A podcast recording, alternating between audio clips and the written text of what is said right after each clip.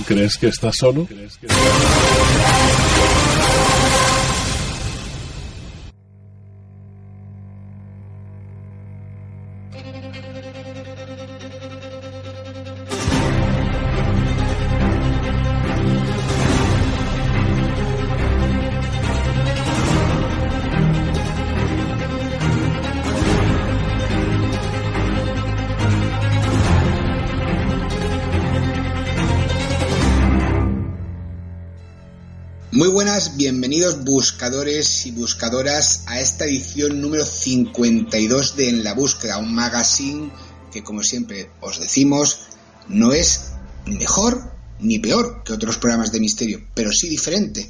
¿Y por qué es diferente, Yolanda García? Porque lo llevamos tú y yo, que tú y yo somos muy, muy, muy, muy diferentes. Pesados además. No, Sí, a ver, sí. pesado soy yo, pero diferente en qué sentido. Pues eso nuestros buscadores tienen que decidir porque somos diferentes. Yo no voy a decir, tú no sabes el hecho cuando te dicen, ¿por qué eres bueno en algo? O eres peor en algo. Yo, ¿por qué tengo que decir porque soy diferente? Nuestros buscadores que decidan el por qué somos diferentes. nos lo digan. Tal vez, tal vez, tal vez ellos, ellos no lo piensen, ellos piensen que somos iguales que los demás. Así que. hmm, y bueno, eh, lo que sí que es... ¿Qué es? Que bueno, ¿Qué vamos a tener? ¿Qué vamos a tener? Pues vamos a tener, vamos a tener de todo. Mira, patatas, cebollas. Bueno, no, venga, va. Pero cebollas que tienen que estar así como hechas bien A hechas ver. porque a ti no te gustan crudas. Queridos buscadores, hoy, como siempre, tenemos un testimonio de lo insólito, eso que nos falta en el programa, ya que nosotros es algo en lo que nos centramos muchísimo. Seguidamente tendremos a nuestro visitante Xavi Sule, que hoy nos hablará de puertas dimensionales y Shendras. Tendremos un caso en Rennes-le-Château. A continuación, eh, con nuestro amigo Fernando Aiza y su sección Busca Respuestas, nos hablará de Isla Friendship. Después, con una servidora, la pesada de Yolanda García, tendréis la sección Respuestas del Más Allá. Os recuerdo que esta sección está hecha por y para vosotros, para que me enviéis vuestras eh, experiencias y bueno, yo las leo ya que vosotros pues tal vez por lo que sea no queréis salir en antena. Después tendremos Misterios en la Red con Esteban Palomo, que hoy nos hablará de viajes en el tiempo. Y para finalizar, bueno, por supuesto, antes de lo que son las, eh, bueno, los comentarios y las críticas y sugerencias de vosotros, tendréis Misterios de Siempre y CIA, con nuestro Lucas Cobo y Juan Y sus- Bocanegra y, Y sus múltiples personajes y, y, y personajes. y sí, de todo. Sí, porque hoy viene. No, hoy no. La semana que viene. Ya se ha adelantado. Vale, pues nada, esta semana no, Pe- la pero semana que viene. Pero la semana que viene, queridos buscadores, que sepáis que se, bueno, hay una nueva integrante en Misterios de Siempre y CIA, que no soy yo, porque yo cuando lo escuché pensé, vaya, si me están imitando y todo. No, no, no es nadie. Es, eh, no, pero no hay que adelantarlo. No, no, no, ya, eso la semana que viene, queridos buscadores, ya veréis, pero os vais a reír muchísimo porque yo me reí con este gap muchísimo, muchísimo, muchísimo. Así que, bueno, José Antonio, vamos a adentrarnos ya en estas dos horas de intensa radio de misterio. Vamos a ello. Pues bueno, queridos buscadores, comencemos.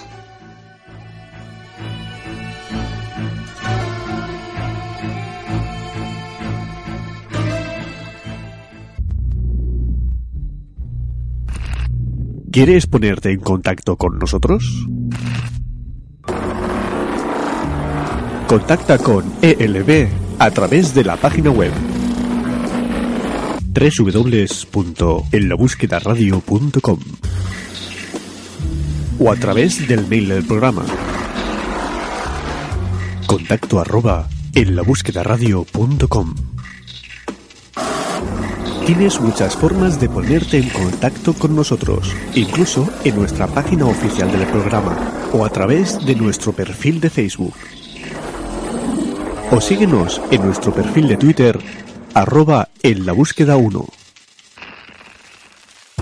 Y si quieres un contacto más directo, llámanos al 645 97 96 99.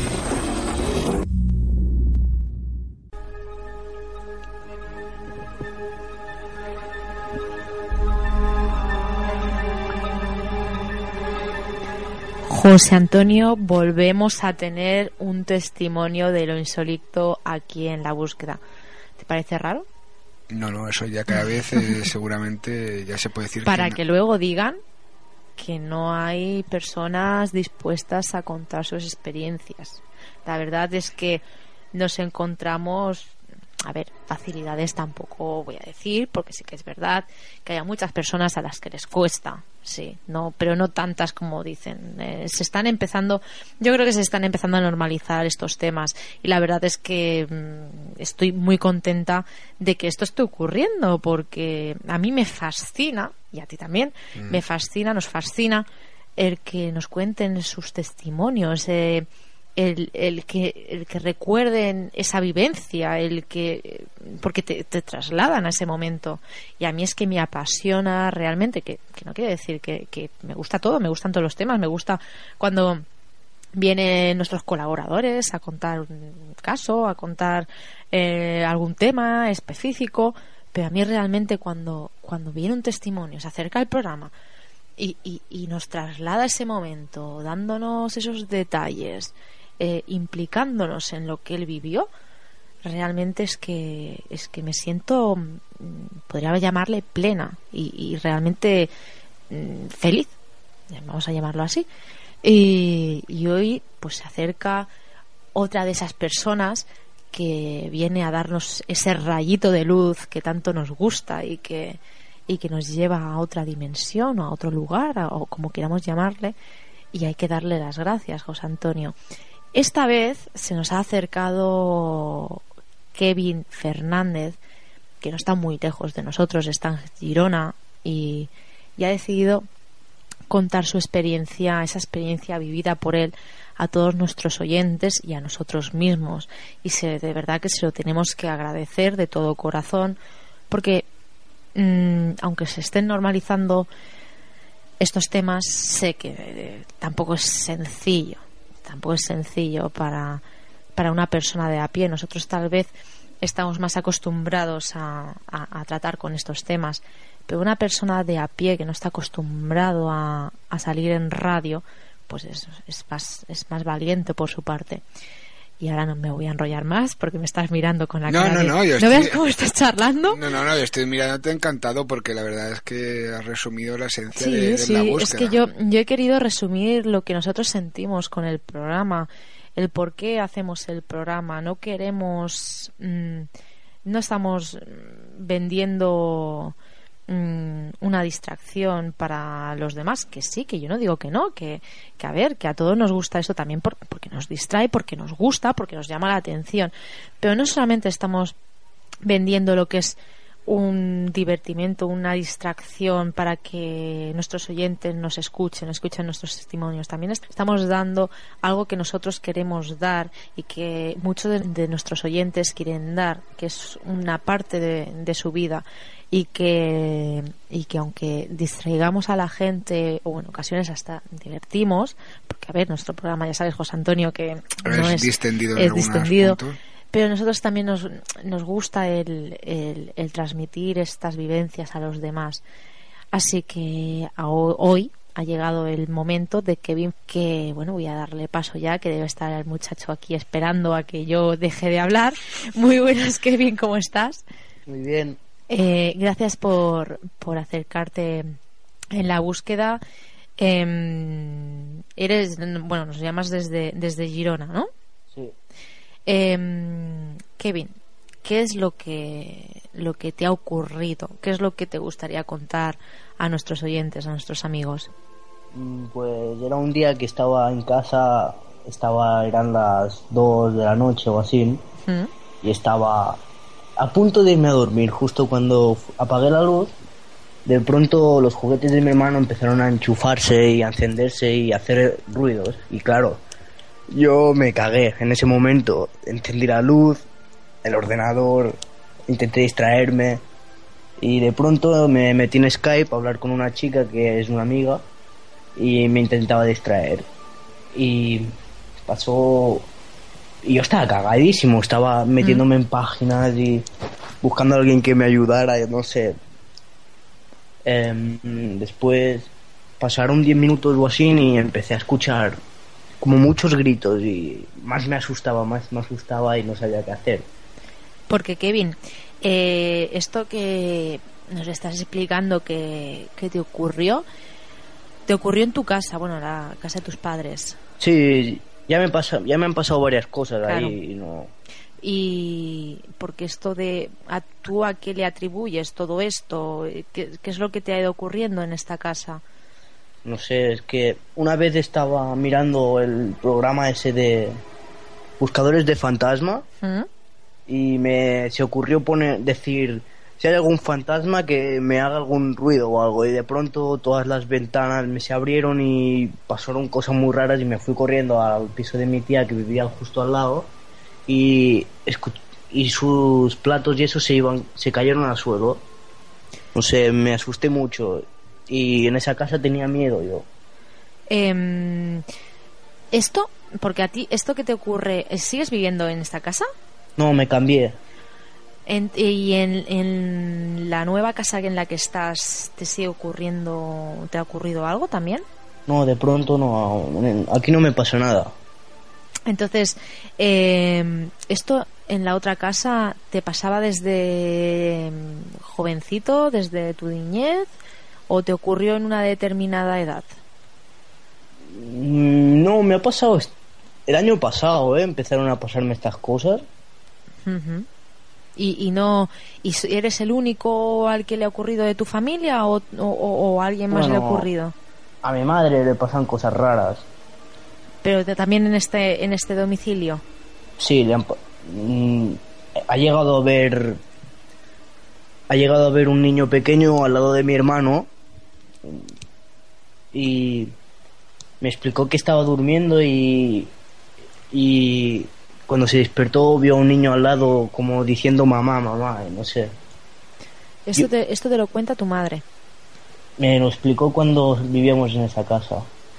Y mm, no sé, imagino que, que si os ha ocurrido, por ejemplo, a tu madre y, y te ha ocurrido a ti, esto lo habréis estado hablando, eh, tu madre o tú, o esto en- entre conversación, ¿no has podido, no habéis llegado a la conclusión de quién puede ser este niño? Si ella, por ejemplo, porque ya, por ejemplo, nos estás diciendo que lo consiguió de ver, eh, no mm, tiene ninguna explicación, no sabe quién podría ser este niño. Mm, Pues que no sé, es que. Que va, no. No sé, no. Ella no, ella no lo conocía. Es que le puedo preguntar. No sé. Bueno, pero eso, bueno, no, no te preocupes, no te preocupes, Kevin. Eh, entonces, claro, referente, imagino que lo que lo que te ocurrió a ti, por ejemplo, con los juguetes, sí que podría estar ligado a lo que a lo que es el niño, a la imagen del niño que, que explica tu madre que vio, porque Sí, eso pasó en la misma semana. Pasó en la misma semana. Sí, esto han que- sido cosas seguidas. ¿Y esto qué ocurrió cuando de noche? ¿Esto ocurría durante todo, todo el día? Eso era, todo de- el día. A veces yo estaba en la cocina y escuchaba de correr. No sé, yo en esa casa estaba pero muy cagado. Em, ¿Tu hermano eh, es pequeño? ¿Sabe Sí, hablar? ahora tiene dos años y medio. Claro, entonces no imagino que, claro, él no, él no puede decir nada de lo que.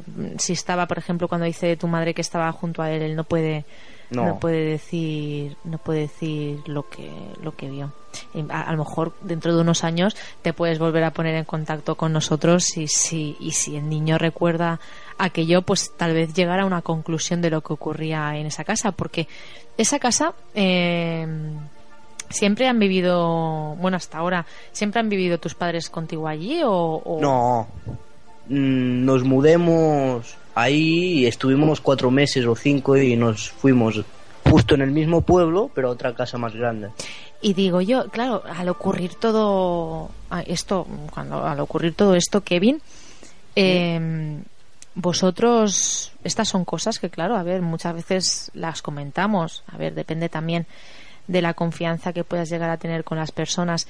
Esto no lo habéis comentado fuera de lo que es vuestra familia. Nadie sabe si a otras personas les ha ocurrido algo en, en, esta, en este domicilio? Es pues decir, que hayan vivido ahí y hayan sufrido los mismos fenómenos que vosotros. Es que no, no conocemos a los que vivían en esa casa. Y los que. Porque me estás diciendo que, que esta casa es alquilada. Sí. Eh, imagino que esta casa tendrá un dueño. Sí. ¿Y, ¿Y esta persona no sabe nada o es que tampoco le habéis comentado nada a él? No, es que mi madre me dijo que no comentáramos nada mejor, que luego me tratarían por loco mis amigos y... Ya. Solo lo hablaba con mi madre. Ya. ¿Y fuera de este domicilio, Kevin, no te ha pasado nada? ¿Solamente te ha ocurrido en este domicilio? Bueno, es que me pasó, pero era muy pequeño yo.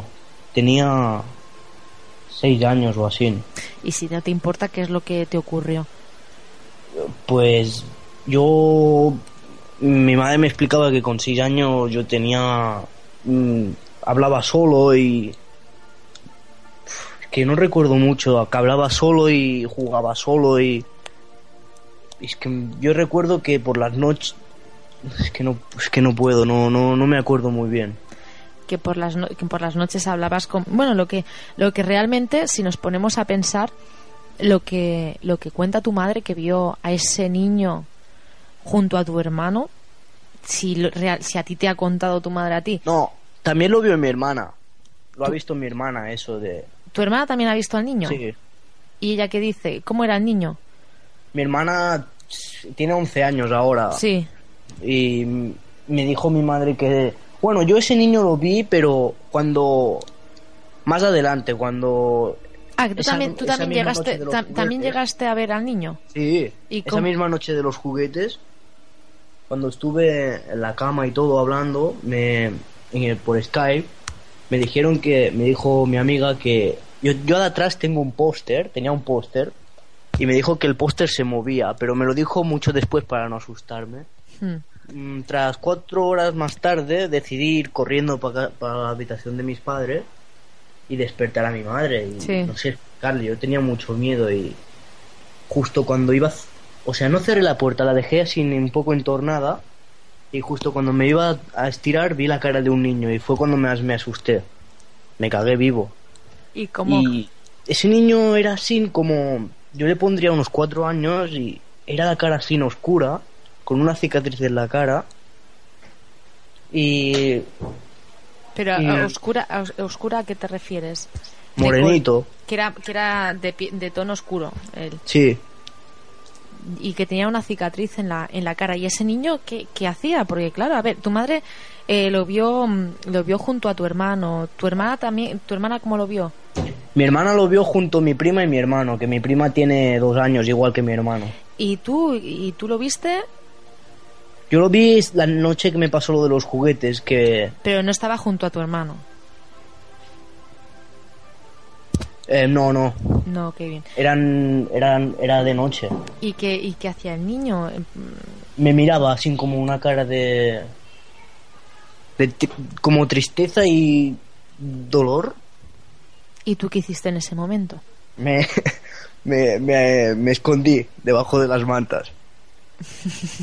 a ver, que es que es una situación, a ver, realmente es que, es que, claro, mm, sí, es muy bonito cuando eh, yo muchas veces lo digo y no me canso de decirlo, que, que me da que me dais envidia el, que, que hayáis sufrido que a ver que vosotros realmente en ocasiones no lo recordáis como algo bonito. Pero claro, los que estamos buscando mm, que no encontramos, aunque estemos buscando no encontramos, pues claro, nos da envidia el que, el que vosotros eh, los hayáis visto. Pero claro, tampoco nos paramos a pensar en la situación en la que estaríamos, en la que nos encontraríamos si viéramos algo de esto. Porque claro, yo sí soy muy valiente, me gustaría, me gustaría encontrar algo, pero realmente si yo estoy en, tu situación, en mi cama, tumbada, y de repente eh, veo a un niño que me está mirando, eh, y no debería de estar ahí, pues realmente yo no sé cuál sería mi reacción tú te tapaste con la manta, mira, por lo menos yo no sé lo que me ocurriría. Pero que, que sí, que sí, que, que es muy normal. Pues muchísimas gracias, Kevin, amigo. Vale. Un abrazo. Igualmente. Adiós. Adiós.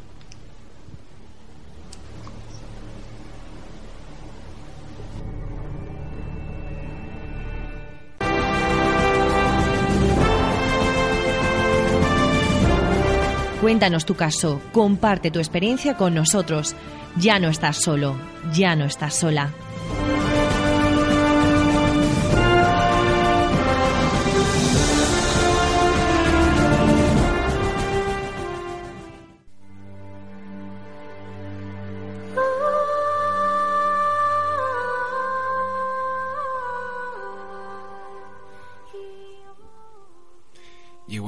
Siempre decimos, esta sintonía a qué hace mención. hace mención a que me tengo que ir porque viene el pesado de turno. Ay, me encanta aquí. Hay, que tener, hay que guardar eh, las apariencias, no llegar. No, yo porque tengo que ser como soy en verdad, en realidad. Yo, para que, yo en, en, la radio no, no me parezco en nada como soy fuera de la radio. No. No, tú en realidad fuera eres, un hombre y te llamas Manolo. Sí, me llamo Manolo. Eh, la verdad es que no, no es el pesado de turno, sino además nos pasamos muy bien de forma muy distendida con... Ya puedes hablar. Xavier Sule, el visitante. Es que está aquí, ah, está... Se ha quedado con una cara cuando he dicho el pesado de turno que ha sido en plan, ha sido en plan, Yolanda, te mete un bocado. Pero aquí mordiéndome la lengua y sangrando por la comisura de los Sí, sí, porque está, eh, está sujetando la mesa para, para, no, para no hablar, imagínate. Es que, es que como tengo fama de que no os dejo nunca que me acabéis de presentar y, y ahora ya me contengo, os dejo hablar hasta que me decís, bueno, ya puedes hablar y entonces hablo. ¿Sabes? Porque yo es, empezar y no parar, como si dijéramos. Sí, sí que soy raro, sí. Sí, se escucha raro. Porque no estará nuestro técnico en un Shendra, una puerta dimensional. Yo creo, eh, Xavier Soule, que podrías cambiar de, micrófono. de, micrófono. Sí, cógete el naranja. Un momentito. Nuestro técnico en prácticas nos va a activar el micrófono naranja. Y encima eh, con la camiseta de Superman, el técnico, que eso ya no es paranormal. Sí, Superman. Ya le he dicho a Carlos que a mí me lo deje como técnico. A ver, este chico. hombre, ahora sí, ahora me digo hasta, Ahora mucho mejor. Hasta bien y todo. se te ha subido hasta las testosteronas. Sí, sí y, la, y, las tetoteronas también. y, el problema que tengo es la chuleta. Me he traído hoy una chuleta así como, muy, muy grande, que no me cabe en la mesa. Es del tamaño de prácticamente un papel de fumar, digamos, ¿no? Es una gran chuleta. Sí, sí, no cabe en la mesa, ¿no? ¿Y, de, qué nos, de qué nos vienes Pues hoy vamos a hablar de eso, de puertas, pero, pero, o de portales, pero no del portal o de la puerta de casa, sino llamadle como queráis, portales dimensionales, shendras, portales eh, espaciales, portales temporales, portales estelares. Que después, cuando acabes ya de exponer lo que vienes a traer al programa, te pasaré unas preguntitas que nos han dejado en, el perfil de la búsqueda. Que yo me, me he puesto 10 céntimos de euro, que en mi exposición las contesto. Posiblemente. ¿Vale? Ante todo vamos a situarnos, porque cuando estamos hablando de portales o de puertas, tanto dimensionales como estelares, como temporales, eh, como dimensiones, cualquier tipo de portal del que estemos hablando, estamos hablando de una alteración. ¿Qué está, ¿De qué alteración estamos hablando? De un concepto que hasta hace pues prácticamente 40 años se consideraba científicamente un concepto cierto, que era el continuo espacio-tiempo. Es decir, que el, espacio y el tiempo son conceptos lineales. Para que todos nos entendamos, nada está a menos dos kilómetros de distancia. O está a un centímetro, o está a dos centímetros, o está a dos kilómetros, o está a mil kilómetros. Pero tú no puedes decir, eh, yo me voy al, al barrio de Sant Andreu y que está a menos dos kilómetros de aquí. No, si puede ser una distancia positiva, es decir, del cero en adelante. Y eh, siempre es lineal, va hacia adelante, nunca hacia atrás. Y en el tiempo es lo mismo. Tú no puedes tardar menos dos horas en llegar a un sitio. Siempre tardas un tiempo en positivo, desde una décima de segundo hasta todo el tiempo que quieras. Esto hasta, hasta hace no muchos años, se consideraba que era un concepto lineal, lo que he dicho antes, el concepto espacio-tiempo. Esto es lo que teóricamente los portales dimensionales, espaciales, cualquiera que tú quieras, alteran. ¿Cómo puede ocurrir esto? Bueno, pues a partir del año 1974 apareció lo que se llama la teoría de cuerdas, que es una, una teoría cuántica que para que nos entendamos ya vendrá seguramente algún día alguien que lo explicará mucho mejor que yo, porque yo soy de letras. Entonces, si me pongo a explicarlo, hoy he intentado, tengo que confesar, me he metido en internet y digo, vamos a ver si se puede crear un resumen de la teoría de cuerdas. Y yo me siento incapaz de hacerlo en menos de tres horas, como si dijéramos, ¿eh? porque además hay diferentes eh, derivaciones de la teoría de cuerdas y hay las contrateorías de la teoría de cuerdas. Pero para hacer un resumen, para hacer una imagen mental de lo que sería la teoría de cuerdas, Supongo que todos habéis visto alguna vez una cuerda, una cuerda trenzada o un cable trenzado, que no son más que varios cables o varias cuerdas enrollados en sí mismo para darle más fuerza, ¿no? Por muy apretados que estén, se tocan, pero no penetran unos en otros. Están muy apretados y no, no penetran unos en otros, ¿vale? Y todos ellos forman un solo conjunto, en un solo espacio. Pero dentro de ese espacio hay diferentes espacios. A eso le hemos de añadir eh, que el concepto de, lo que nosotros percibimos o de en lo que nosotros vivimos, la física cuántica nos viene a decir, eh, esto lo tengo aquí apuntado porque no es fácil, que es un estado vibracional de las partículas. Es decir, que en función de la vibración de las partículas, una cosa está en un sitio o está en otro o no está simplemente, ¿no? Para entendernos, imaginemos que una de esas cuerdas vibrase en un, eh, en una situación diferente de las otras, esas que forman la cuerda trenzada, podría ocurrir que penetrase en la otra. ¿eh? Porque como que tendría otra, no sé cómo decirlo, pero estaría dentro aún siendo otra, ¿no? Bueno, pues todos estos dos conceptos son los que modificaría una puerta dimensional, de tal forma que algo ocurriría que alteraría en un, en un determinado lugar, en un determinado momento, alteraría el continuo espacio-tiempo y al tiempo alteraría la vibración de las eh, eh, de las partículas de cualquier cosa que es que claro es que yo partículas super chuleta sí partículas electrones átomos yo me almo un lío que es que soy de letras te lo he dicho antes.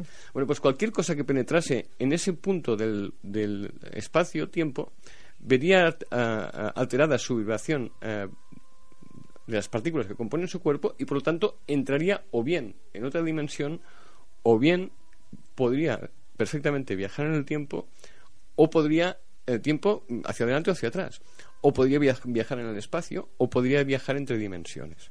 Este sería el resumen de lo que sería la descripción de lo que del concepto eh, puerta eh, o, o Chandra o portal, o dile, como quieras. Mm, si alguien busca una referencia para poderlo visualizar muy bien, le recomiendo que, que vea, mm, ahora me acordaré cómo era. Eh, la película. Sí, la serie. La serie. Ah, Star, Trek. no, Stargate. Stargate. Eh, que es.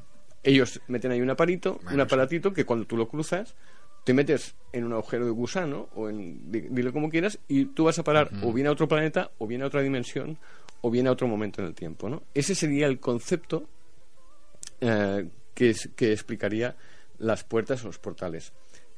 Si, lo, si esto lo transportamos a, digamos, la realidad que vivimos, las historias que conocemos, ¿cómo se podría explicar? Es decir, eh, vamos, a, vamos a coger un, un lugar muy conocido que hace mucho tiempo que no está muy de moda, pero que durante muchos años estuvo muy de moda, como era eh, el Triángulo de las Bermudas, para poner un ejemplo. ¿eh? allí tendría que ocurrir algo que alterase eh, la, vibración de las partículas de todo lo que pasase por allí. ¿Qué puede, qué puede hacer? Que haya un lugar o muchos en la Tierra en que se, se, modifique la vibración de las partículas.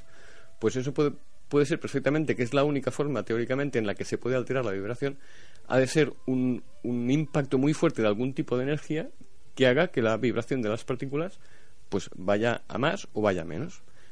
En la Tierra o en cualquier lugar del universo, mm, ¿qué energía hay en cantidades industriales y que puede ser muy potente?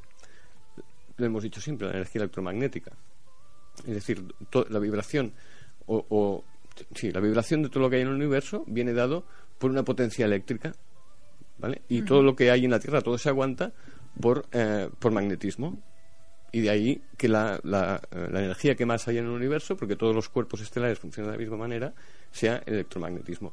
Si en algún punto de la Tierra hay una emanación o se le produce una carga electromagnética muy fuerte, eso puede alterar la situación de las cosas y por lo tanto la vibración de las partículas. Y eso podría explicar que en un momento determinado, por unas circunstancias que no somos capaces de explicar cuáles son que hacen que se produzca esa alteración, uno pueda cruzar ese umbral que te pueda transportar, no sabemos en el Triángulo de las Bermudas si transportaba a otro mundo o, o a otra dimensión o a otro momento en el tiempo, porque se ha dado algún caso de alguna persona que de alguna forma ha entrado y ha, sal- ha entrado y ha salido y ella ha tenido la sensación de oír conversaciones en algún un- en un avión era exactamente conversaciones de radio del avión que no correspondían al tiempo en, en el que ella vivía ¿no? por lo tanto podía haber hecho un pequeño viaje en el tiempo esa sería una sería una explicación muy genérica muy básica no demasiado enrollada de lo que serían los portales o los chendras ahora se admiten preguntas a ver si soy capaz de, con- de contestar alguna Mira, tenemos aquí Sardra Hernández Betancourt. Pues a mí me gustaría saber si científicamente cabe la posibilidad de que exista alguno o si en un futuro podría crearse alguno. Bueno, yo, yo le he contestado. eh, hay trampa aquí porque yo, yo he visto la pregunta esta, este mediodía y le, le he contestado sin, sin, sin concretar mucho, pero le he contestado lo bueno, cierto. pero posiblemente alguno de nuestros Sí, buscadores seguro, eh, seguro. tenga la misma Sí, pregunta seguro, que ella. Seguro que más de uno y más de cuatro. Eh, lo que hay, en realidad, mm, no son aplicaciones científicas que puedan demostrar, sino que hay em, teorías científicas de las cuales se desprende, básicamente es todo lo que acabo de explicar, que eso sería posible. Entonces, está traba- lo cierto es que se está trabajando en ello, y no de la forma en que trabajaba. En fin, vamos a dejarlo. ¿No os acordáis? ¿No? Estamos trabajando en ello. bueno, eh, de, de ahí la búsqueda del, del, del bosón de, de- ¿cómo era? El bosón de el, el bosón de Higgins o incluso el, el- La partícula de Dios. la partícula de Dios que, que pero que se ha quejado, ¿eh? Porque él es ateo. Y ha dicho que de partícula de Dios ni hablar, ¿eh? Eh, no es coña, ¿eh? Es cierto que se ha quejado. eh, el- Sí, sí, sí, que sí. dice que no se debe llamar partícula de Dios porque Dios no existe. Y entonces El Higgins, no Dios. O sea, es que parecía que decías que Dios había No, quejado no, no, que- no, se había Sí, es que ha parecido eso. No, no, se había quejado el Higgins. Hostia, imagínate este. eso. No, el Higgins este que ha dicho que él es ateo y que Dios no existe y que por lo tanto que dejen de llamarle partícula de Dios. Bueno, pues y, y luego están todos estos aparatos con el que los que intentaron demostrar que se podía via- viajar más allá de la velocidad de la luz. En realidad todas estas cosas están destinadas a buscar si es posible alterar la vibración de, de los átomos, de los electrones, de las partículas, eh, para alterar, mm, para, para viajar de una cuerda a otra, que la teoría de las cuerdas simplemente lo, lo- lo que viene a explicar es que hay, conforme van habiendo opciones en el tiempo, se van creando realidades diferentes. Y esto, en teoría, si llevamos la explicación al, al infinito, pues se pueden, pueden haber realidades infinitas conforme las, las personas van tomando decisiones, ¿no? Entonces, cada uno tendría diversas realidades detrás y delante, ¿no? De hecho, la teoría de las cuerdas incluso hay, hay teóricos que hablan de que la realidad no tiene tres dimensiones, sino que tiene hasta siete dimensiones. Entonces, claro, la cosa ya se va complicando, por eso ya os digo que yo soy incapaz de explicar. La teoría de cuerdas de una forma simple, porque hoy he intentado ver si había un, un esquema básico que poder explicar, y entre, eh, entre ya cuando te explican lo que es la, cómo es una molécula en función de lo que se cree y lo que se cree ahora, yo soy incapaz de explicarlo. O sea, me niego hasta intentarlo. Y luego ya los hay que son que dicen que hay siete dimensiones en lugar de tres, los hay que dicen que, que serían a lo mejor, yo que sé, por decirte algún disparate 12. Luego está la contraexplicación de eso que creo una teoría nueva. Y luego hay los que dicen que todo esto, eh, nada, que son tonterías y que no es, no es falsable, que yo no sé, exactamente no sé qué significa que es falsable, pero en fin, que no es falsable y que por lo tanto no puede ser. Eh, es complicado, pero lo, lo que sí que es cierto es que la ciencia oficial sí que está intentando encontrar la forma de demostrar o mm, desmentir que sea posible, eh, pues eso, mm, que hayan diferentes realidades en un mismo lugar. Es decir, que en este momento que nosotros ahora estamos grabando este programa, pues hayan siete, ocho o nueve situaciones diferentes que estén compartiendo este espacio, haciendo cosas diferentes, y ninguno de los siete o ocho mm, actividades se vean unas a otras y se estorben. Pero en, en cambio están ocupando el mismo espacio a Pero las nivel teórico. per- pero, espérate, que me ha pasado a mí ahora una pregunta por la cabeza. Pero las mismas personas. o no. Ah, vale, digo, porque ¿O no? madre mía, siete Yolandas o ocho No, Yolandas. pues es podría ser, podría ser, porque Uy, tú, uy, tú imagínate... tú imag- para encontrarnos todas. Pues, claro, pero es que no solo, no solo podrían ser siete Yolandas, sino es que además podría, po- podrían haber otros mundos que están compartiendo espacio. No solo otras dimensiones, sino otros Sí. mundos que están compartiendo espacio. Por lo tanto, podrían haber siete Yolandas, pero siete grises, que son el mismo gris, haciendo cosas diferentes siendo el mismo y todos están en este espacio. Por, decir, por complicarte la cosa muchísimo, ¿no? Sí, sí, sí, sí. que la, la teoría de la cuerda da para mucho. Eh, da para meter en un mismo lugar muchísimas cosas diferentes. Pues vamos a hacer una cosa. Como imagino que nuestros buscadores ahora que están escuchando tu sección y están escuchando lo que nos traes hoy, seguramente se, harán- se estarán haciendo muchísimas preguntas. Vamos a hacer una cosa, Xavier. Eh, si quieren alguna respuesta, tienen alguna duda, que nos escriban a contacto arroba en la búsqueda radio.com. Nosotros esas preguntas te las trasladaremos a ti y esperemos que las sepas responder. A mí me extrañaría mucho. Y, y entonces, pues mira, les respondes tú y si lo vemos oportuno, José Antonio, volvemos a hacer un visitante con las preguntas de nuestros oyentes. Sí, porque, porque además podríamos hablar de alguna cosilla más, porque... Ha dicho José Antonio, Xavi. Sí, yo... Pero va, antes de te, que tú- te- te dejo hablar. Antes de que tú contestes, yo, yo ya... Ya sabes que yo el, el tiempo me lo robo. En vez de alterarlo, lo robo directamente. Tú vas para adelante directamente, no para Eh, atrás. eh, Stevie Wonder. Pues si- os fijáis, eh, hay una cosa muy interesante, que es que la teoría de cuerdas eh, saltó al mundo en 1974, que casualmente coincide con algo que ocurrió en Perú en 1974. Y para dar la posibilidad de seguir en la próxima sección hablando del tema, hasta aquí puedo leer. Pues F. Stevie Wonder, como ha dicho él. ¿Has visto? Me, me ha hecho gracia eso de F. Stevie Wonder. Encima es con, con, con una, digamos, con un juego de adivinanza casi. Cuenta, ¿eh? Cuenta. Es que el que sabe, sabe, y el que no... ah, Pero pondremos, a- mm, diremos una pista para acabar. Va, que tiene pista. que ver con el, eh, con lo que estás hablando y con el fenómeno ovni. eh, Stevie Wonder. Bueno, ahí lo dejamos, contacto arroba en la búsqueda de radio.com. Sí, también, bueno, tienen todas las vías de contacto que ya lo vamos diciendo durante todo el programa, así que no Imagínate, mejor que la- nos repita porque me van a decir que me repito más Las, el de- ajo. las de aquí las de las siete dimensiones, las Imagínate, ¿te imaginas? Un José Anto- siete José Antonio, siete Yolanda, yo es que- siete Cha- lo peor de todo, siete Xavier Solers. Eh, Esto, esto pu- puede causar, mm, vaya, un- un- peor que Corea del Norte, digamos. No, pero güey, yo a mí no me gusta hablar de política, pero imagínate eh, sie- sie- siete dimensiones para recaudar.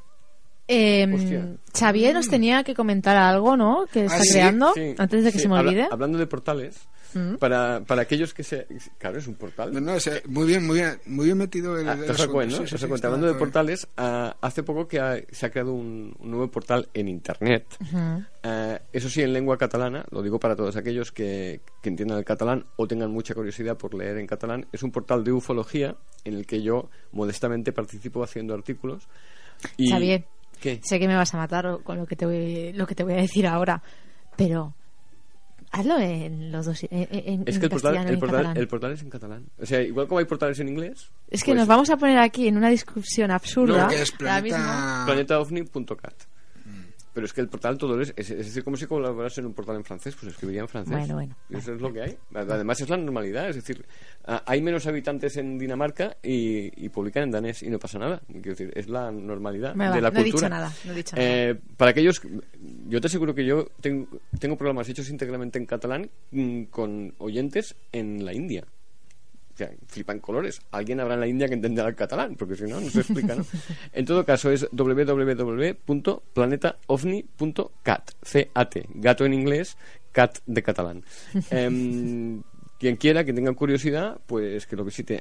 A, a mí me pidieron que, por favor, si podía hacer un speech aquí. Dije, si lo puedo colar, lo cuelo. Pero qué temas... eh, OVNI, ovnis en general. Venga, Pero- venga, aprovecha, aprovecha. pero ahora aprovecha mismo, ¿qué temas hay puestos? Mira, ahora mismo eh, lo que lo último que yo he visto, aparte de mi artículo, que es lo que más miro, como es lógico, ah, hay un artículo muy interesante sobre la, la operación High Jump, mm, que yo no sé si la gente sabe de qué va, pero la operación Jump es una operación que hicieron los, los norteamericanos en la Antártida, que la relación con el tema ufológico es un poquito, un poquito cogido por los pelos, hay artículos de diferente, de diferente pelaje, pero que es interesante de leer. Mm, yo ya les he dicho que estaría muy bien que hablasen con Felipe Botalla porque de eso les puede explicar eh, muchísimo, muchísimo. Y si queréis, os hago un, adelante- un adelanto de mi artículo. Yo propongo una nomenclatura diferente para nombrar a los ovnis. Bueno, pues hacemos. Pero no dices cuál ahora, ¿no? Lo- Tienen que leer el artículo. Bueno, yo, si Bueno. quieres, digo la nomenclatura. Para mí, Hacemos, hacemos una cosa. el que haya oído mis conferencias ya lo sabe. Por eso, Eh, bueno. Como es en catalán y muchos de nuestros buscadores eh, no entienden el catalán, eh, o lo hablamos en otro visitante o mm, por darle un consejo a mis buscadores, porque muchos de ellos, pobrecitos, no entienden el catalán. Imagino que debe haber algún tipo Se puede, tra- se puede hay- traducir Hay, a- un- hay una tecla, hay una tecla que dice eh, traducir que este. puedan traducir si tienen interés por leer tu artículo, ya que en, en- en este sitio lo tenías que poner en catalán, tienen la intención de leer el artículo, imagino que debe de haber algún tipo de traductor Yo- que yo- pase de catalán a castellano. sí, sí, yo, yo he leído artículos escritos en ruso, simplemente se apretar un botón Por y eso, decir traducir, traducir esta página. ah, y Hay, un leído- pequeño, hay algunos pequeños giros de palabras Bueno. hechas y frases hechas que no entiende el traductor, pero por lo demás ahora Sí. ahí salen muy bien. Pero además de- catalán al castellano es diferente del inglés al castellano, Mm. que las frases se construyen al revés. Catalán y castellano, la construcción de las frases es muy parecida y hay muy pocas frases que, que queden mal construidas normalmente. Pues bueno, Nos vamos ya. nos vamos a ir ya, Xavier, muchísimas Bueno, gracias pues- por venir. Siento lo que te he dicho al principio. No, lo sientes, ¿Sabes? déjalo, estirado que está muy bien. Sabes, sabes que te tengo mucho cariño, pero no mucho tampoco, tío, No, no, no, no, creas. no, nos- no nos vayamos a acostumbrar. Que Pues Antonio está acostumbrado a que le diga eso. Yo, yo de todas maneras, antes de acabar, quisiera pedirles a los buscadores que hayan escuchado todo mi speech sobre el tema de las puertas, eh, sobre todo los que son de ciencias, por favor que no sean muy crueles. Es que yo soy de letras. Vale, y si son crueles, que nos lo digan, que daremos un día y una hora para que sean crueles en directo grabándote en YouTube y luego que hagan visitas. También es verdad, sí, sí. ¿por Hay que aprovechar todo. hay que aprovecharlo todo. Que eso sí que somos Pues catalanes. muchas gracias, Xavi Sole. A vosotros. Venga.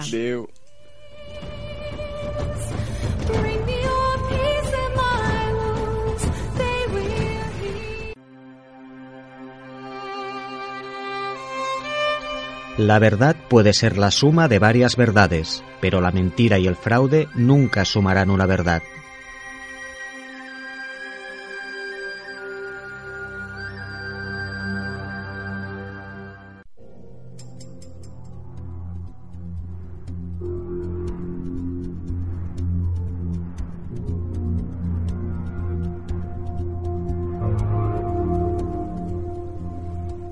Yolanda, siempre decimos que para este programa de radio en la búsqueda todos somos buscadores, estamos todos al mismo nivel.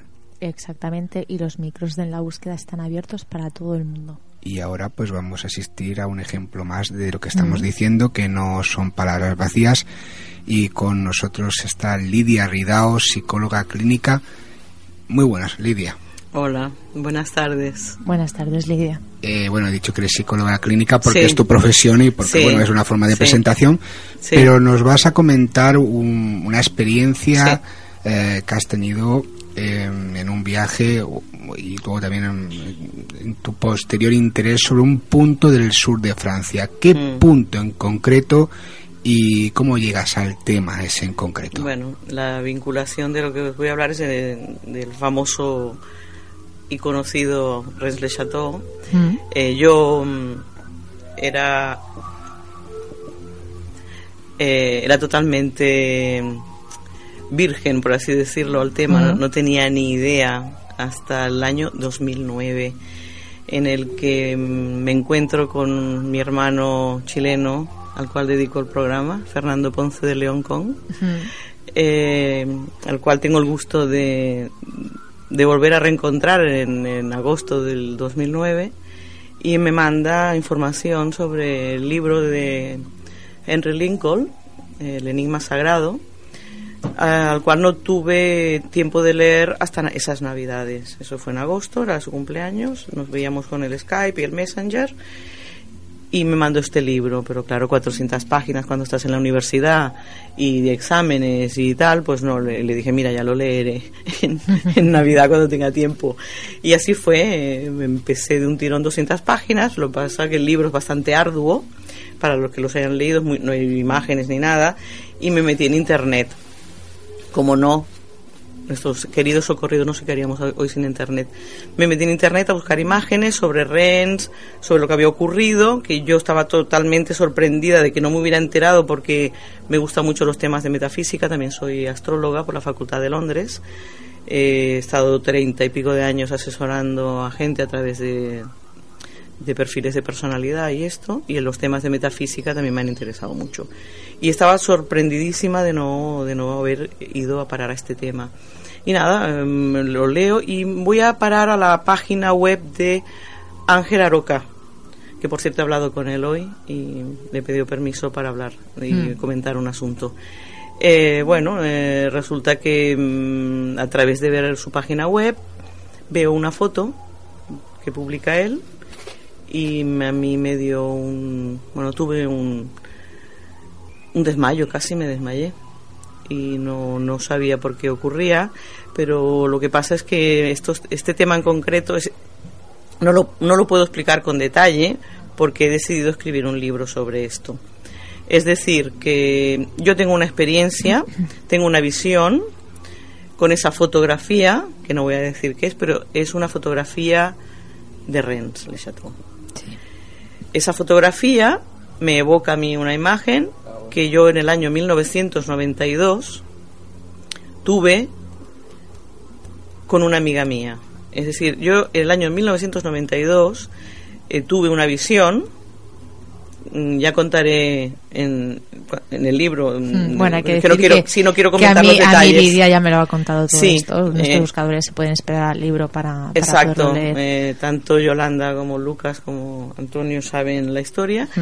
eh, y, y comprenderán que no cuente todos los detalles, pero Mm. que sepan que la misma imagen que vi en diciembre del 2009 fue la misma imagen que vi en junio de 1992 con una amiga mía.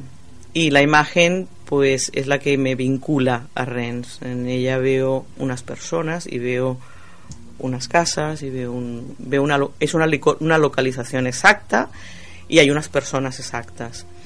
Y entonces, bueno, como bien ha dicho Antonio, como estamos en la búsqueda, pues yo em, arranco mi conocimiento de Rennes en el año 2009 y supongo que hasta ya, hasta el día que me muera en esta existencia, porque evidentemente, lo que como le comentaba Yolanda, eh, soy una persona que cree, no cree, pienso que es cierto en que verdaderamente nuestra energía, nuestra alma, nuestro espíritu no, no, no se queda aquí en una, en una pequeñez de vida, sino que hay un continuo, hay un continuo. Y eso es lo que ocurre. Y lo que ocurre es que yo he vivido en Rennes. Eso es lo que ocurre. ¿eh? Y entonces, claro, el impacto que he tenido de reconocer que yo he estado allí es lo que me trae a comentarlo aquí a la gente. Pero esto no es solamente lo que yo quiero comentar, porque esto mm, es un poco fenoménico, ¿verdad? Has vivido en otra vida. Sí, sí, en el, es decir, cuando Villa Betania estaba recién construida. ¿eh? ujú. Entonces yo estoy buscando unas personas que he visto en esa visión y las voy a buscar. Y me ha dicho Yolanda y Lucas, supongo que cuando Antonio, cuando le toque, me- que me vais a ayudar a encontrar esto y estoy segura que lo voy a Sí, le hemos, encontrar. le hemos estado comentando entre Lucas y yo cómo podría el, el buscar a estas personas que, que, bueno que ya necesita saber quiénes son, Sí. a ver si hay suerte y, Sí. y se encuentran. Aunque verdaderamente, a ver, el, el tema creo que importante, no solamente mi experiencia personal, sino lo que ocurre en este lugar. ¿Y qué es lo que ocurre, ¿Eh? Lidia? Entonces, mm, pienso que es importante decir que todo lo que ha ocurrido ahí, eh, a ver, el tesoro, el Berenguer Saunier, que, el- que para mí es un accidente, ¿verdad? Ese hombre, el destino lo utiliza para destapar algo muy importante, que es el poder de la Iglesia Católica en este mundo y verdad que me sabe mal decirlo porque sé que hay muchas personas que son creyentes, que son cristianos y que tienen mm, todo mi respeto, ¿eh? pero que hay un montón de cosas que la Iglesia Católica no ha hecho bien y una de ellas es la hazaña que ha, eso, eso no lo digo yo, o sea, no es mi, no es mi experiencia, es la Mm. experiencia de la historia de la humanidad. ¿Por qué esta hazaña que ha ocurrido en este lugar? Matanzas constantes, siglo tras siglo. Eh, eh, no- esto tampoco es, es una experiencia mía, sino que está documentada en los libros de historia.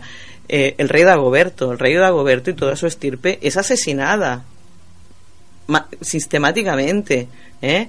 hasta su última, bueno, la última mujer Mm. de, de Dagoberto II, Giselle de Racés, que huye, ¿por qué huye? Pero huye porque, claro, dice, es que mm, nos van a, nos van a exterminar, ¿ok?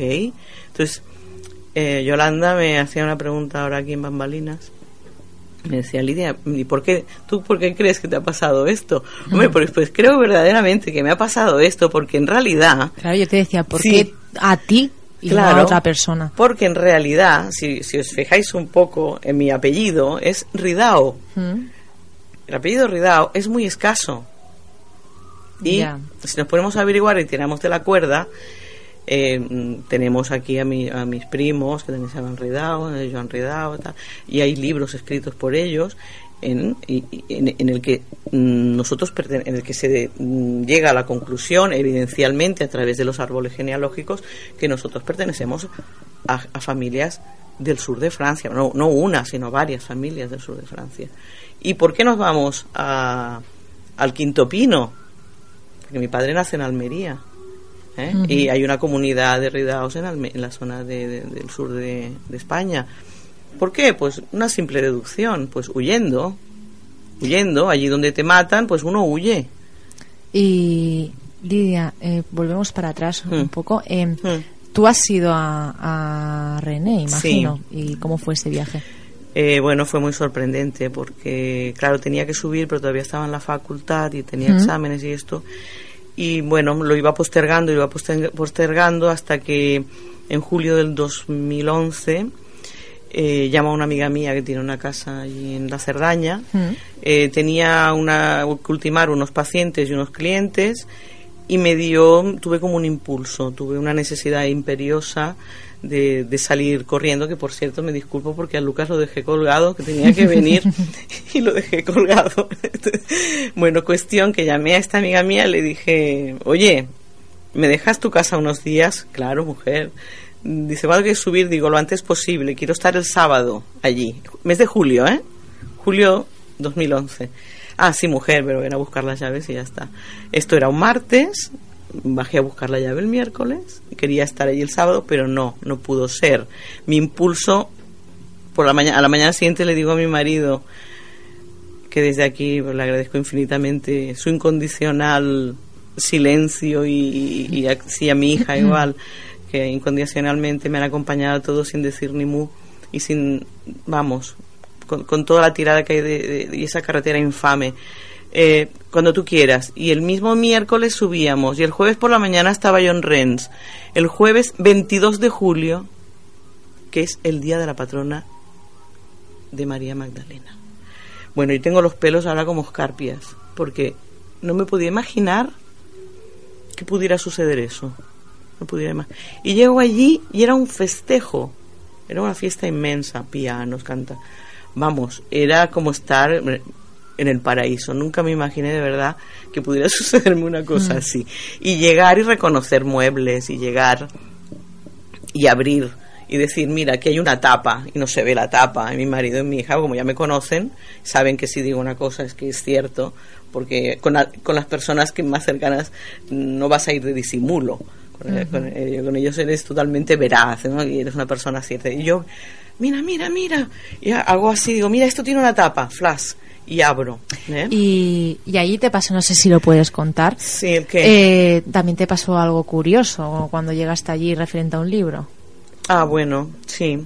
Bueno, había varias, varias opciones. Mm, claro, me quería documentar bien y pensé que allí pues habría... Y sí, sí, compré un libro eh, de Jean-Luc Robin y mm, pensé que esta persona era la persona adecuada para, Hmm. para hablar con él. ¿Y cuál es mi sorpresa? Pues que resulta que cuando fui a contactar con él, pues estaba muerto.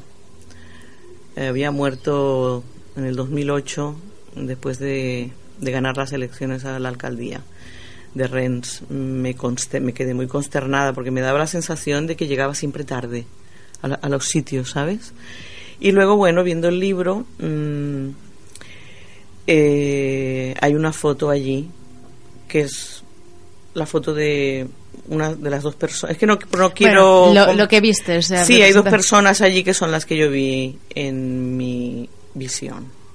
En Y el Li- libro de Lidia, ¿por qué Jean-Luc Robin.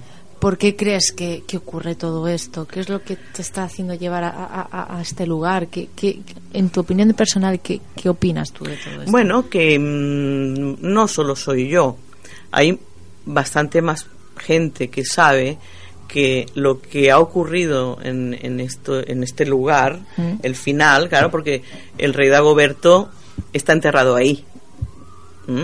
Mm. es un, yo entiendo que es un lugar simbólico de la zona y nos lleva mm, la vida de alguna manera no sé, de alguna manera como puede nos está llevando allí para que destapemos todo este asunto para que destapemos todo este asunto de usurpación de, mm, de bueno de identidad de, de usurpación de poder de la iglesia a, a las teorías que supongo que muchos de nuestros oyentes reconocerán porque hay mucha gente muy versada en Rennes muchísimo y bueno y una de las teorías mm, más más eh, de moda y más eh, que más proselitos tiene o más seguidores tiene es la de que bueno de que la estirpe de Jesús fue a parar ahí a Puerto de Marsella. Hay unos documentos no, no- esto no me lo invento yo verdad hay unos documentos en donde parece ser que la familia la familia real llegó a familia real sangre real de, la estirpe de David llegó ahí.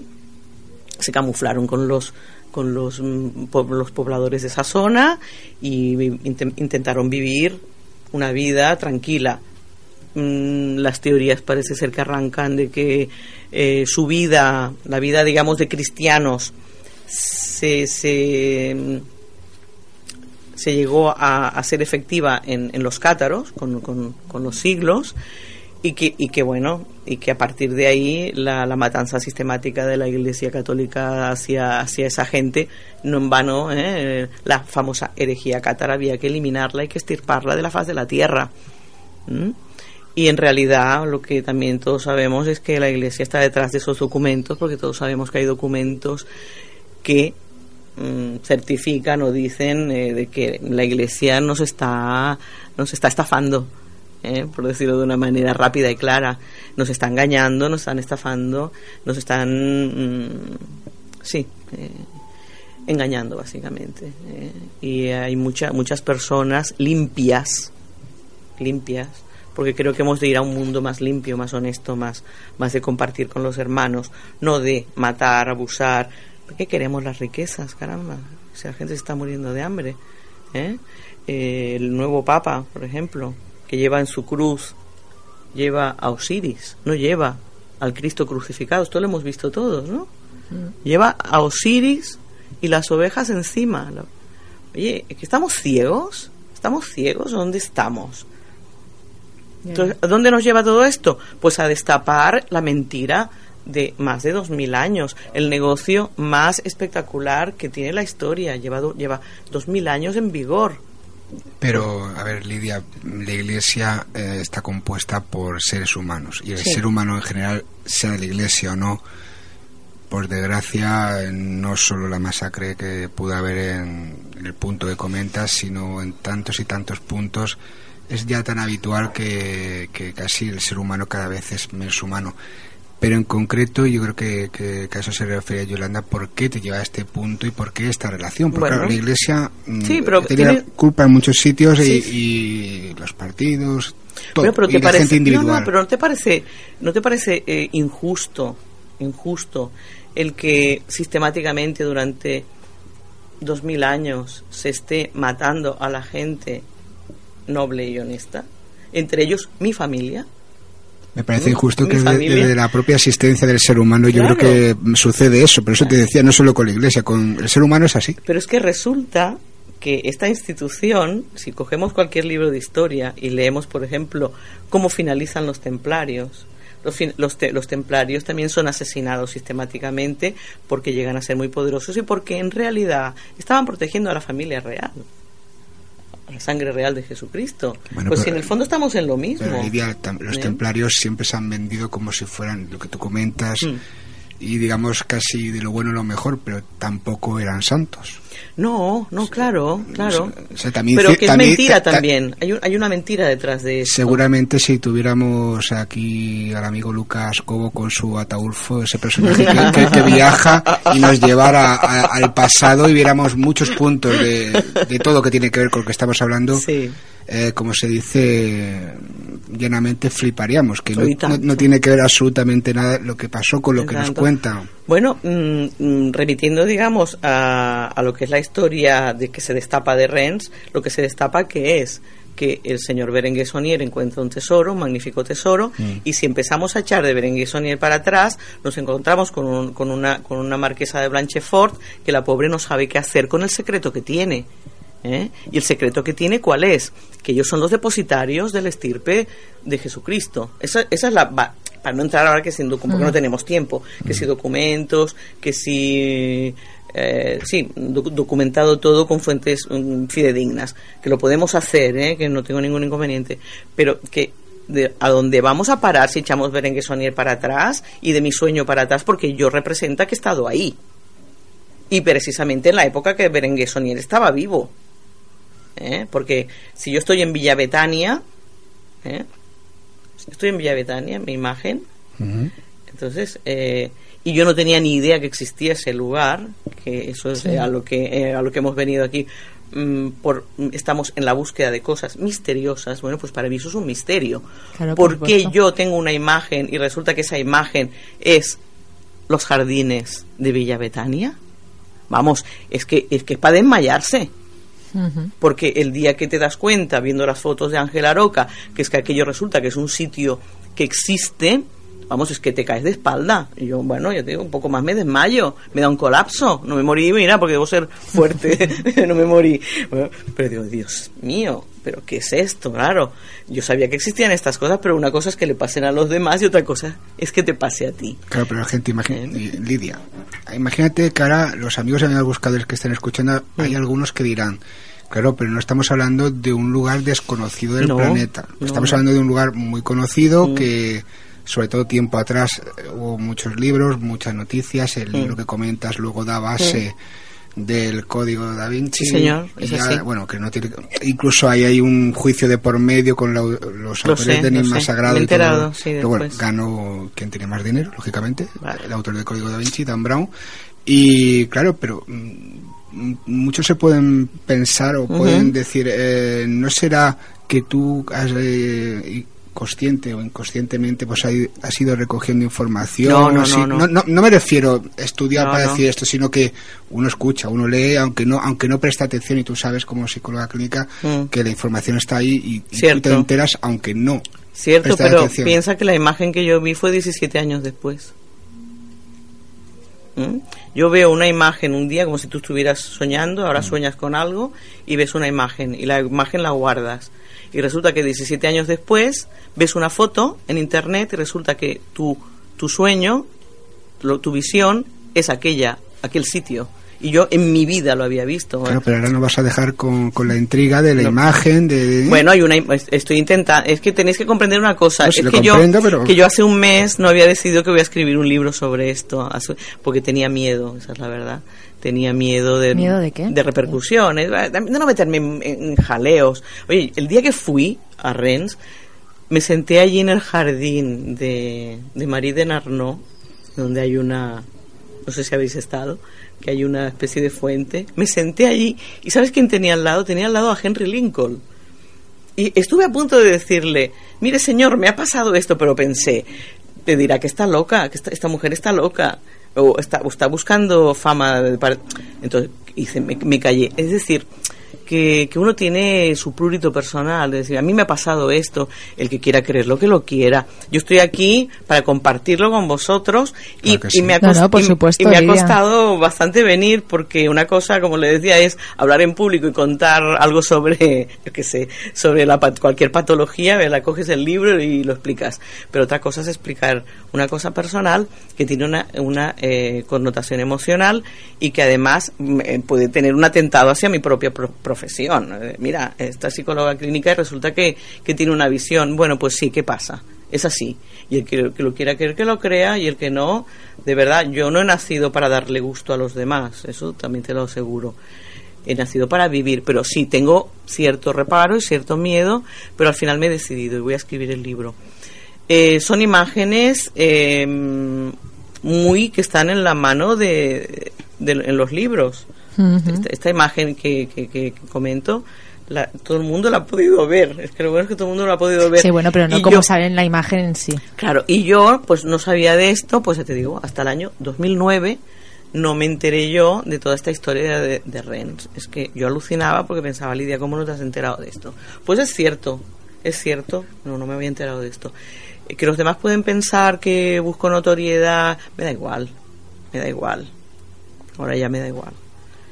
¿Eh? Pero bueno, que sepáis que la imagen que vi en el año 1992, junto con mi amiga Rosa Blanche, que me quiso ayudar eh, por una cuestión familiar, te voy a ayudar, y estuvimos, eh, fuimos a ver a una, una vidente, y la vidente mm, explicó, explicó verbalmente la imagen que yo vi.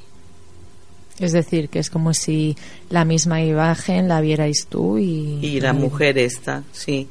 Y esa imagen que yo guardé, que no sabía a, qué- a qué lugar correspondía, al cabo de 17 años, el año 2009, diciembre del 2009, yo la vuelvo a ver a través de una foto que cuelga Ángela Roca en su página web. Que hoy he hablado con él y me ha dicho que me la va a buscar. Que por cierto es una foto bastante mala, sí, un poco descuadrada, porque él es un muy buen fotógrafo, y me ha dicho que la va a buscar porque quiere saber qué foto es eh, la, que, la que me produjo ese impacto. Pero es que además, lo que es curioso es que la foto de esa imagen, que es, una, es un trozo de, de pared, no la identificas con nada. Eso es sorprendente. Tú ves un trozo de, de ventana y tú no dirías que, es un edificio de, de Rennes. Ah, Esa, fue- esa imagen Ok. que fue la chispa que, que inició todo el proceso que estás Sí, comentando. que luego vuelvo a ver la imagen del ¿Qué 1992. Es una foto de un trozo de casa, de un trozo de pared, que tú la ves y, y dirías, pero si esto no es, no es prácticamente ni identificable. Pues esa, ese trozo de imagen es la que a mí un poco más me hace tener un colapso. ¿eh? Entonces, claro, mm, esto es muy fuerte. Esto para mí es muy fuerte. Yo cuando vi la imagen del sueño, no, porque era un sueño. ¿ok? Era un sueño, una visión, como podemos tener todos. Pero lo del 2009 sí que es lo que me impacta a mí. Es decir, que yo tengo un antes y un después después de, de- de- tener esta visión. Y lógicamente le digo a Fernando, Fernando, tú tienes la culpa. Pues Lidia, es broma. Lidia, espero que bueno que consigas llegar y encontrar esa búsqueda que estás realizando, eso que bueno, esa experiencia que te ha llevado a René y, y que bueno, a ver si entre todos pues podemos ayudarte, a ver si nuestros buscadores pueden aportar Ojalá, algo ojalá. y a ver si entre todos podemos ayudarte o tú misma el por qué a ti te ha ocurrido esto Mm. y cómo vas a llegar. Ujú. A ver si tienes suerte y bueno, nos puedes contar Bueno, algo más. yo espero esto como básicamente también es una es una primicia, ¿verdad? Eh, yo cuando tenga todo este mate- este material elaborado vendré aquí a traerlo a vosotros y veréis la, seréis vosotros los primeros en ver las fotos y las imágenes, seréis vosotros. Pues hasta entonces nos vas a tener, ¿Eh? y más conociéndonos, Yolanda, Tener- nos vas a tener- tener Sí, a en mí me tiene, a mí me tiene presente, aunque bueno, a mí, Bueno. ya, a mí Lidia me ha contado así un poco por encima todo lo que le ha ocurrido. He entendido ya, es- me, ha, me- me ha pedido por favor que hubieran cosas que no salieran en antena, es comprensible. Ella quiere realizar un libro, es para, para Bueno, ella también, es... más que el libro, también es para comprobar cosas Sí, que, estás tiene- aún comprobando y que no para- se puede porque- lanzar. no. O sea, no es por, eh, por la- el libro es tu experiencia personal Sí. en ese sentido y nadie te la puede quitar. Pero claro, también hay muchos datos, muchas cosas que, sí. que vas a ir comprobando ahora Claro. y, y decirlo Claro. en antena ahora, pues también No. es crear eh, Sí, porque estoy buscando, confusión en estoy buscando, estoy buscando personas, estoy es- buscando personas. Es un tema que es muy controvertido. A ver, hay gente que opina de una manera. Ahora a lo mejor que venga Lidia Claro. y le explique lo que está explicando. Puede causar. ah, habrán personas que lo puedan entender. Otras personas, Lidia, también te aviso que habrán personas que no lo entiendan. Perfecto, lo- claro. Sabes, sabes perfectamente Sí. a lo que te estás exponiendo Sí. a la hora de, de- de Sí. explicar lo que estás explicando en, en- Cierto. en el programa, en la búsqueda, porque sabes que Cierto, tenemos muchos oyentes. Habrá quien posiblemente pues pueda decir, "Ah, pues podría tener razón o no. Y habrá otras personas pues que directamente se te echen a la Espero, imagino Sí, que, que, sí. que esto. Pero bueno, como tú has dicho, eh, Bueno. tú estás aquí para contar lo que tú has vivido, Sí. lo que tú crees que puede estar ocurriendo, Mm. lo que te está llevando a este lugar.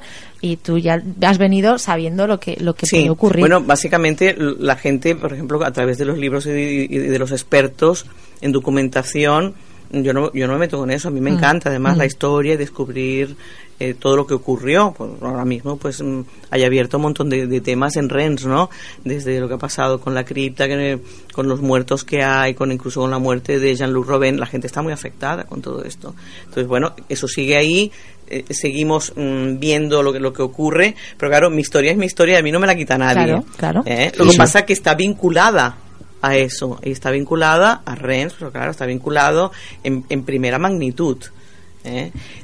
Y los micrófonos de la búsqueda, Lidia, están abiertos para que vayas Muchas contando gracias, tus experiencias, tus avances en esta tu investigación, porque es tuya, y darte Os las- informados. y darte las gracias por estar aquí con nuestros buscadores y junto a nosotros. Y nos vemos en la próxima vez. Muchísimas gracias. Mucha suerte, Lidia. Hasta la próxima. Gracias, hasta luego.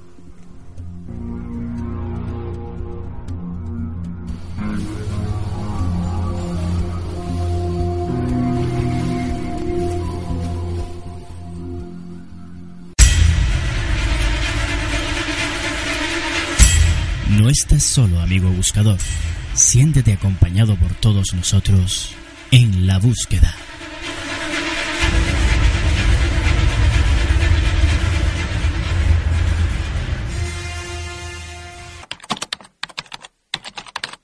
¿Buscas respuestas?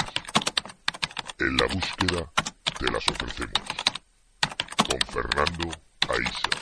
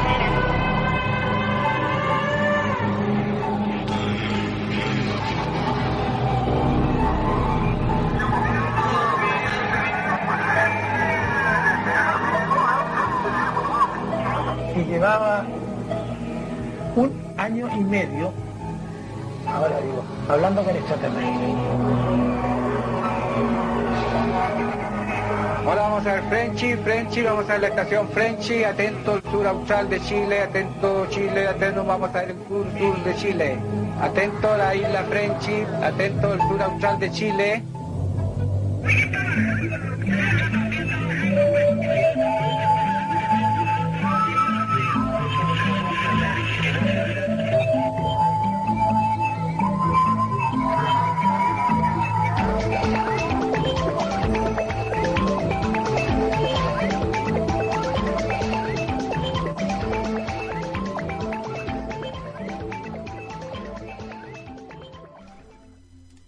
Noches, buscadores, y bienvenidos un día más a Buscas Respuestas. Hoy nos preguntamos si se trata de una secta, si es solo un engaño de grandes dimensiones, si será cierto que estamos habitados por seres de otros lugares, en una isla al sur de Chile.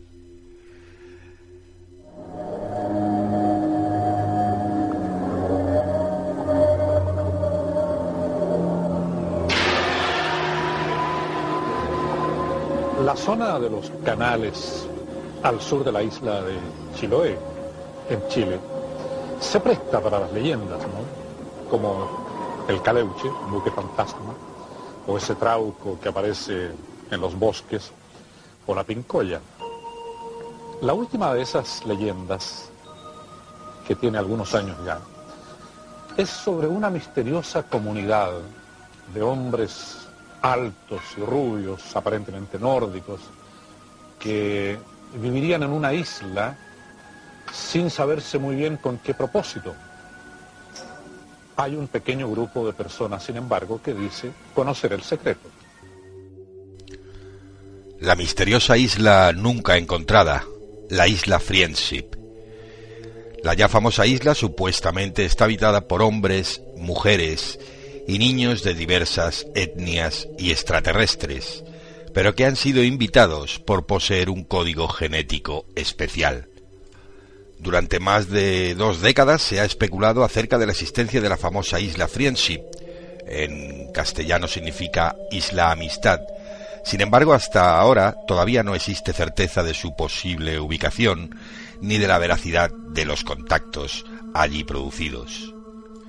La isla supuestamente está habitada por hombres, mujeres y hasta niños de diversas etnias, pero que han sido invitados por poseer un código genético especial.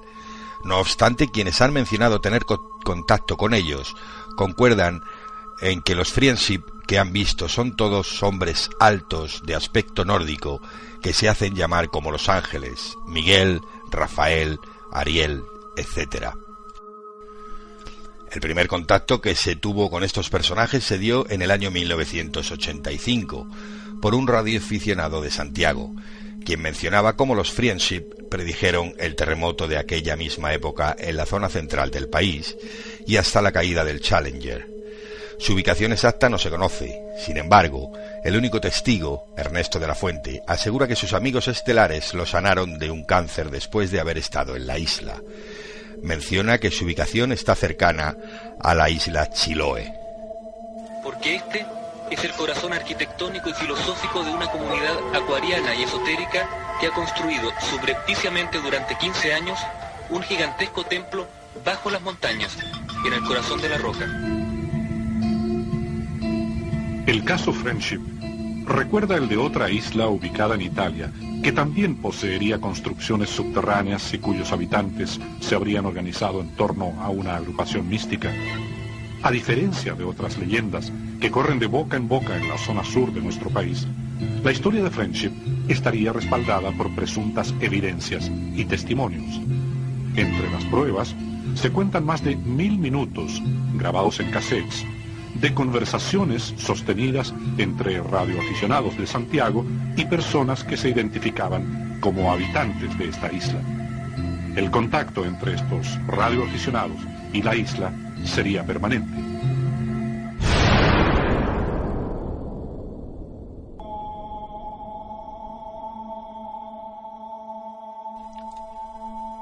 Compilando una serie de teorías y testimonios, Friendship sería una extraña y críptica congregación con bases instaladas en diversos lugares del mundo. En Chile habitarían en algún lugar del suroeste y sus miembros serían altos y de aspecto nórdico, cabellos rubios y ojos claros.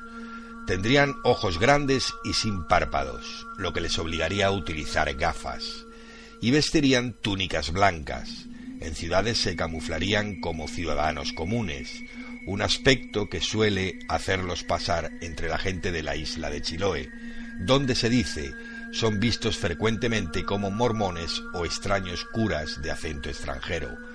También se les atribuyen facultades extraordinarias, como la capacidad de comunicarse por telepatía y un elevado coeficiente intelectual. Distantes y misteriosos, serían portadores de un discurso pacífico y espiritual, y curiosamente se identificarían con nombres de ángeles, como antes hemos mencionado. Según el reportaje del programa OVNI y otros documentales, la primera pista data del año 1985, cuando Octavio Ortiz y su familia, residentes en Santiago, se contactaron por radio con un misterioso ser que se dijo llamar Ariel, en aquel entonces el supuesto líder de la comunidad Friendship. La peculiar amistad se tornó inquietante el 17 de agosto de este mismo año, cuando este ser, en conversación con Claudia Ortiz, hija de Octavio, le advirtió que saliese a la ventana y mirase al cielo. Curiosamente, aquel día un objeto, eh, un extraño objeto metálico fue visto suspendido sobre los cielos de Santiago de Chile. El hecho contó con amplia difusión de la prensa, hasta Sábado Gigante, uno de los programas más importantes de la televisión chilena, suspendió su programación habitual, siendo hasta hoy uno de los casos más recordados de la ufología de aquel país. Y aunque se buscaron variadas explicaciones al fenómeno, desde que se trató de un globo sonda a que eran los restos de un cohete ruso, la investigación de la Dirección Aeronáutica concluyó que el objeto en cuestión se trataba de un objeto no identificado. ¿Y vosotros qué pensáis? ¿Es todo una gran mentira? ¿Se trata de una secta que quiere inducir a las personas y sacarles el dinero? ¿O es posible que haya seres superdotados en esa isla al sur de Chile? Hasta la semana que viene, buscadores.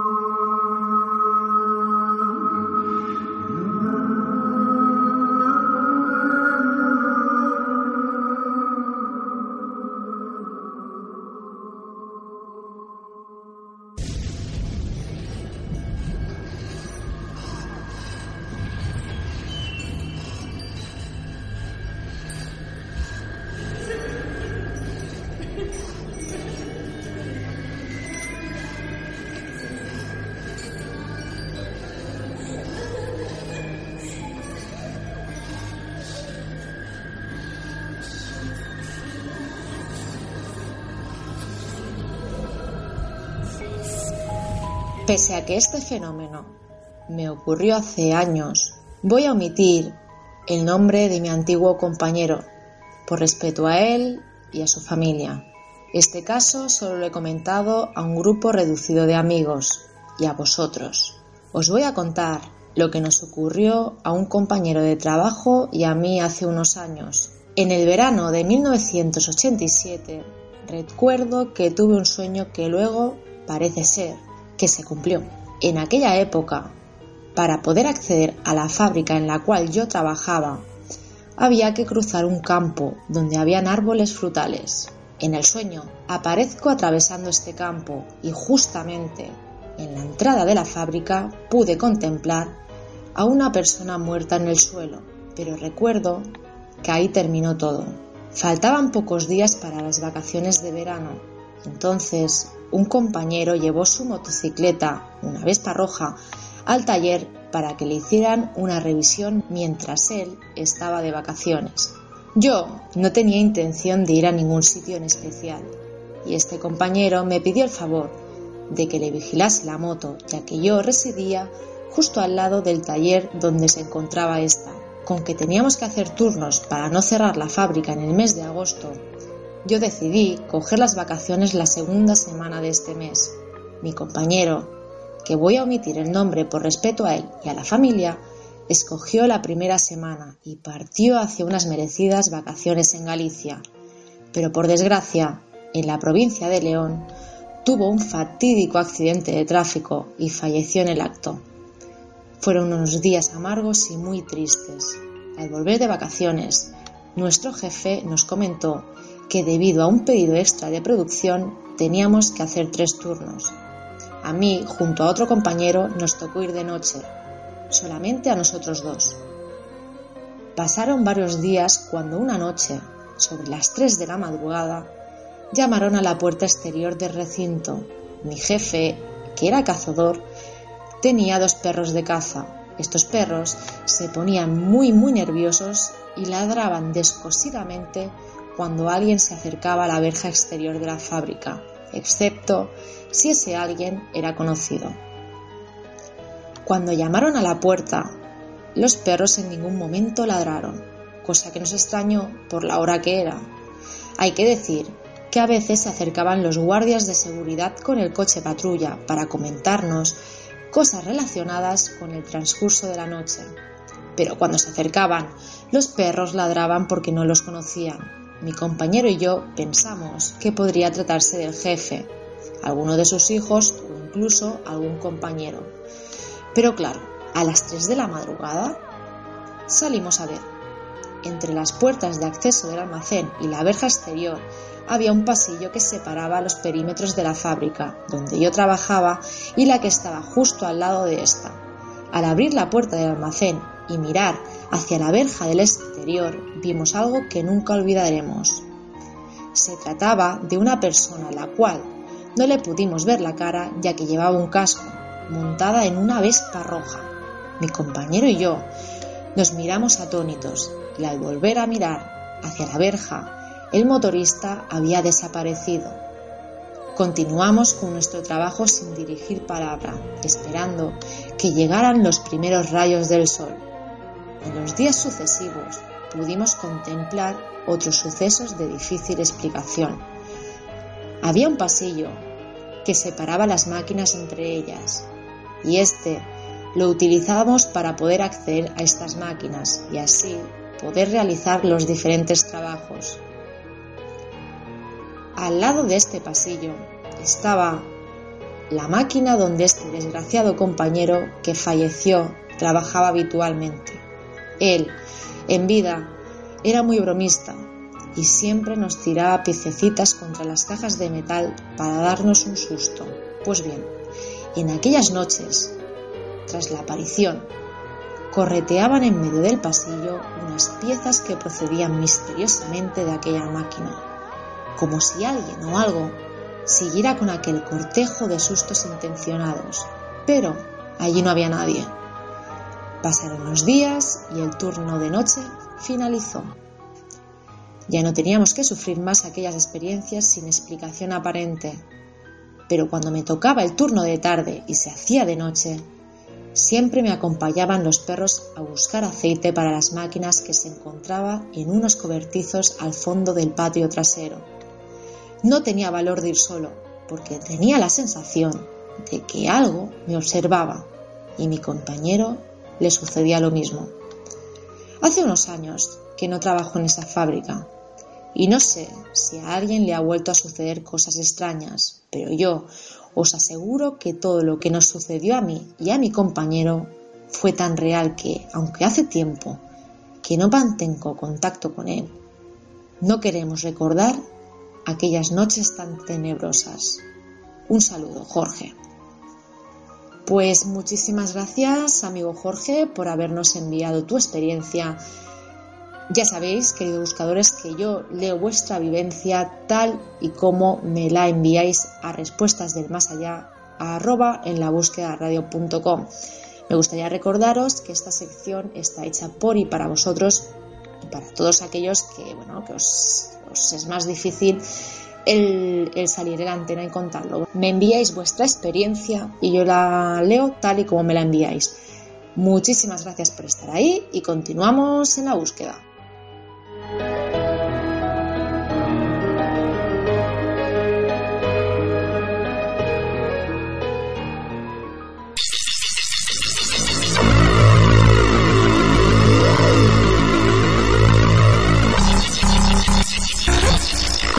La búsqueda.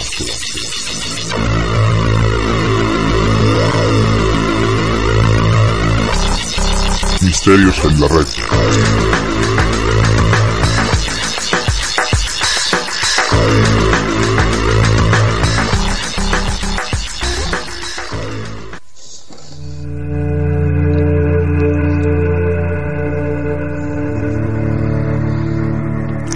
José Antonio, proseguimos con el programa de hoy de En la búsqueda. Y bueno, ya eh, ese ruido que se escucha por ahí es el de nuestro invitado, que ya nuestros buscadores sabrán quién es porque ha sonado el indicativo de misterios Es en que la está- red. te digo lo que está haciendo. No, yo- no quiero saberlo. Esteban, No Esteban era- Palomo, ¿qué no era- estás haciendo? No era nada malo, eh. Esteban. No, no, no. eh, pues la verdad que estoy mu- muy quieto, desde luego. Y no, sí, sí, pobrecito. buscadores, buscadores. ¿Sabéis lo que, le ha- lo, lo que ha dicho José Antonio antes de comenzar con la entrevista? Claro, porque mm, no respires. Porque, claro, para que no se escuchara ningún tipo de ruido, le dice a, Esteban: Pero lo he dicho con no, res- cariño. no respires, Esteban. Pero lo he dicho con cariño. No he dicho no respires que tenemos preparada aquí la Ouija. No. Vaya. No, yo te- no, es que cuando estaba lo de ruido ya pensamos siempre en lo malo, ¿no? Yo iba a decir que está construyendo Pero, una máquina ver, del tiempo. A ver, a ver, a ver, a ver, a ver.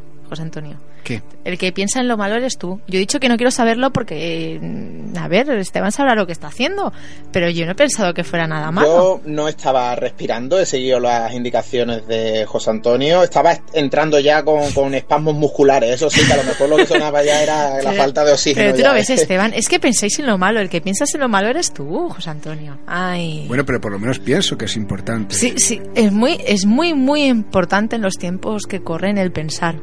Lamentablemente no se suele hacer, ¿no? Pero No. bueno. Esteban, Ahí estamos. em, vamos a dejarnos ya de tonterías, José Antonio, porque es que siempre estamos igual, de verdad. Siempre Sí, estamos igual. sobre todo tú.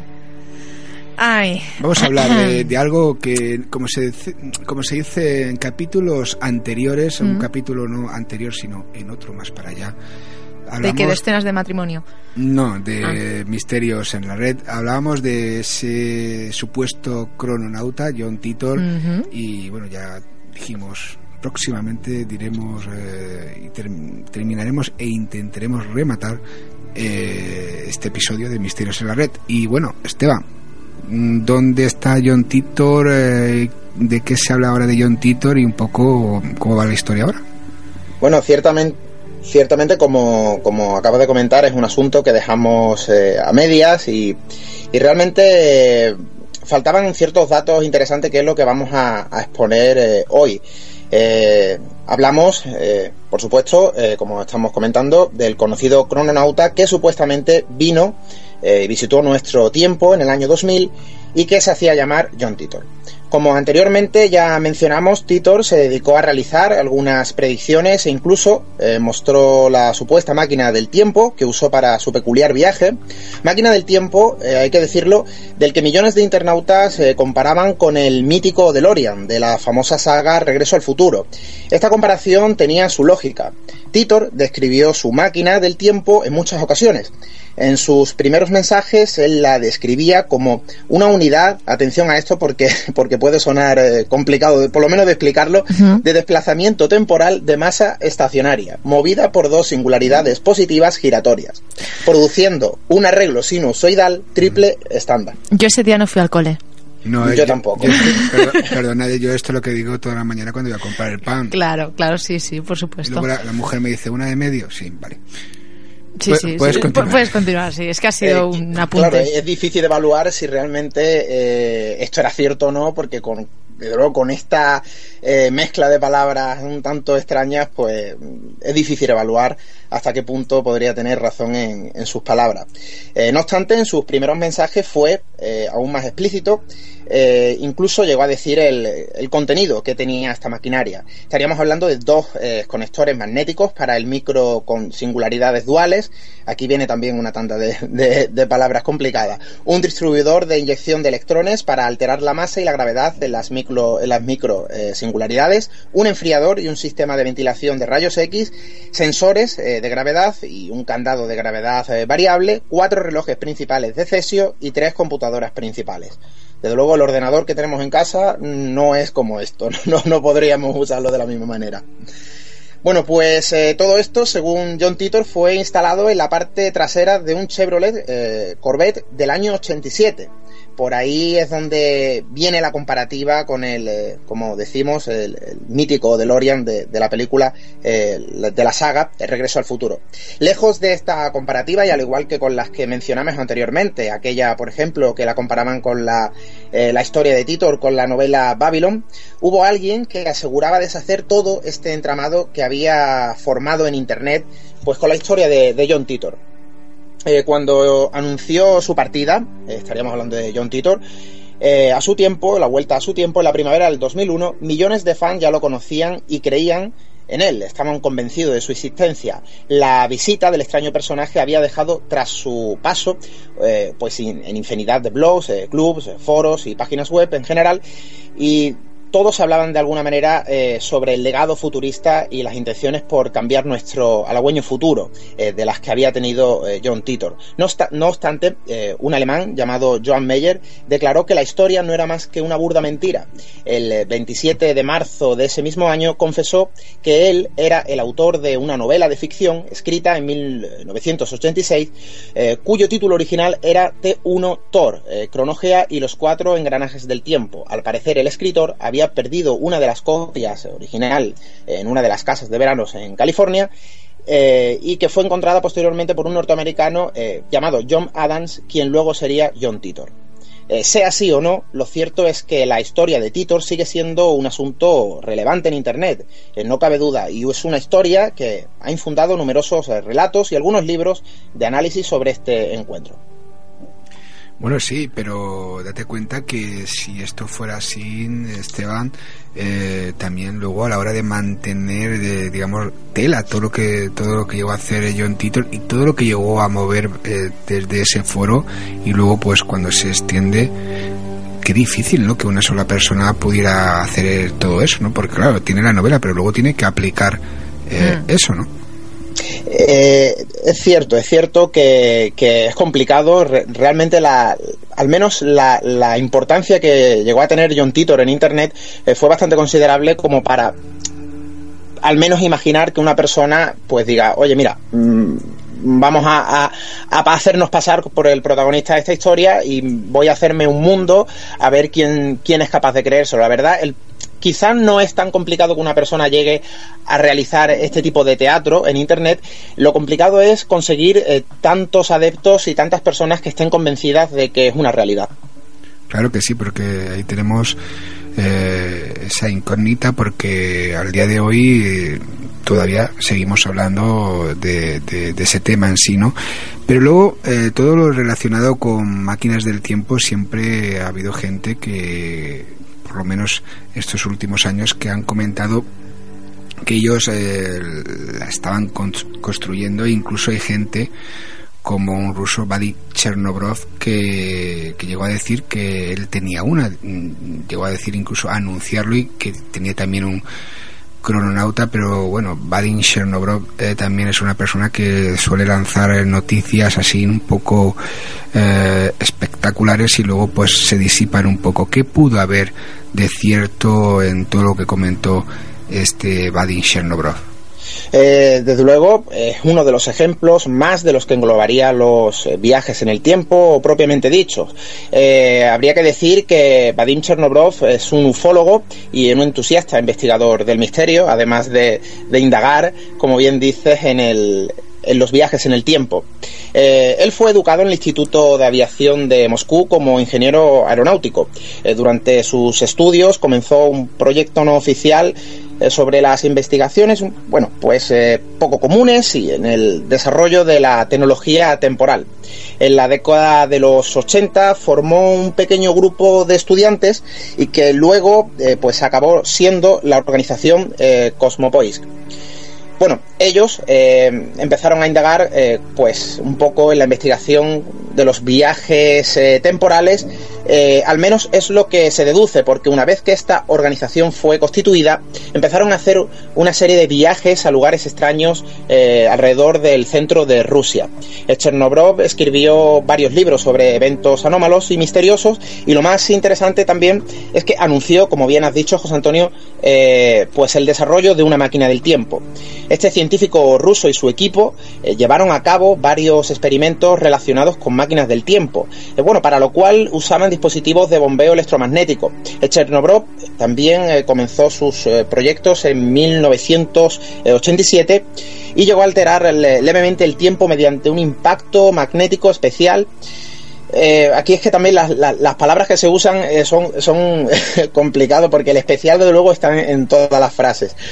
Eh, al parecer lo que consiguió Chernobrov, eh, o el retraso más grande que pudo conseguir, fue de un segundo y medio dentro de una hora de operación del equipo en laboratorios. En agosto del 2001, Chernobrov creó un nuevo modelo de máquina del tiempo en un bosque cercano a Volgogrado, en Rusia, y que funcionaba con baterías de un vehículo pues eh, convencional. Eh, registraba el cambio de tiempo con osciladores de cristales simétricos y lograba alterar el tiempo en un 3% del tiempo en que funcionaba. Chernobrov y sus eh, colaboradores per- permanecieron eh, varias veces en, pues, en el campo de influencia de la máquina. El investigador ruso dijo que en ese campo de acción él y sus colegas sentían vida aquí y allí, al mismo tiempo que como si se desplegara algún espacio extra.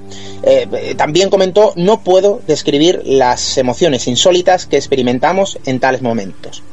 Ni las empresas de televisión ni de radio informaron de lo ocurrido. Estaríamos hablando de que este experimento eh, sucedió, al parecer, presuntamente, en el año 2001.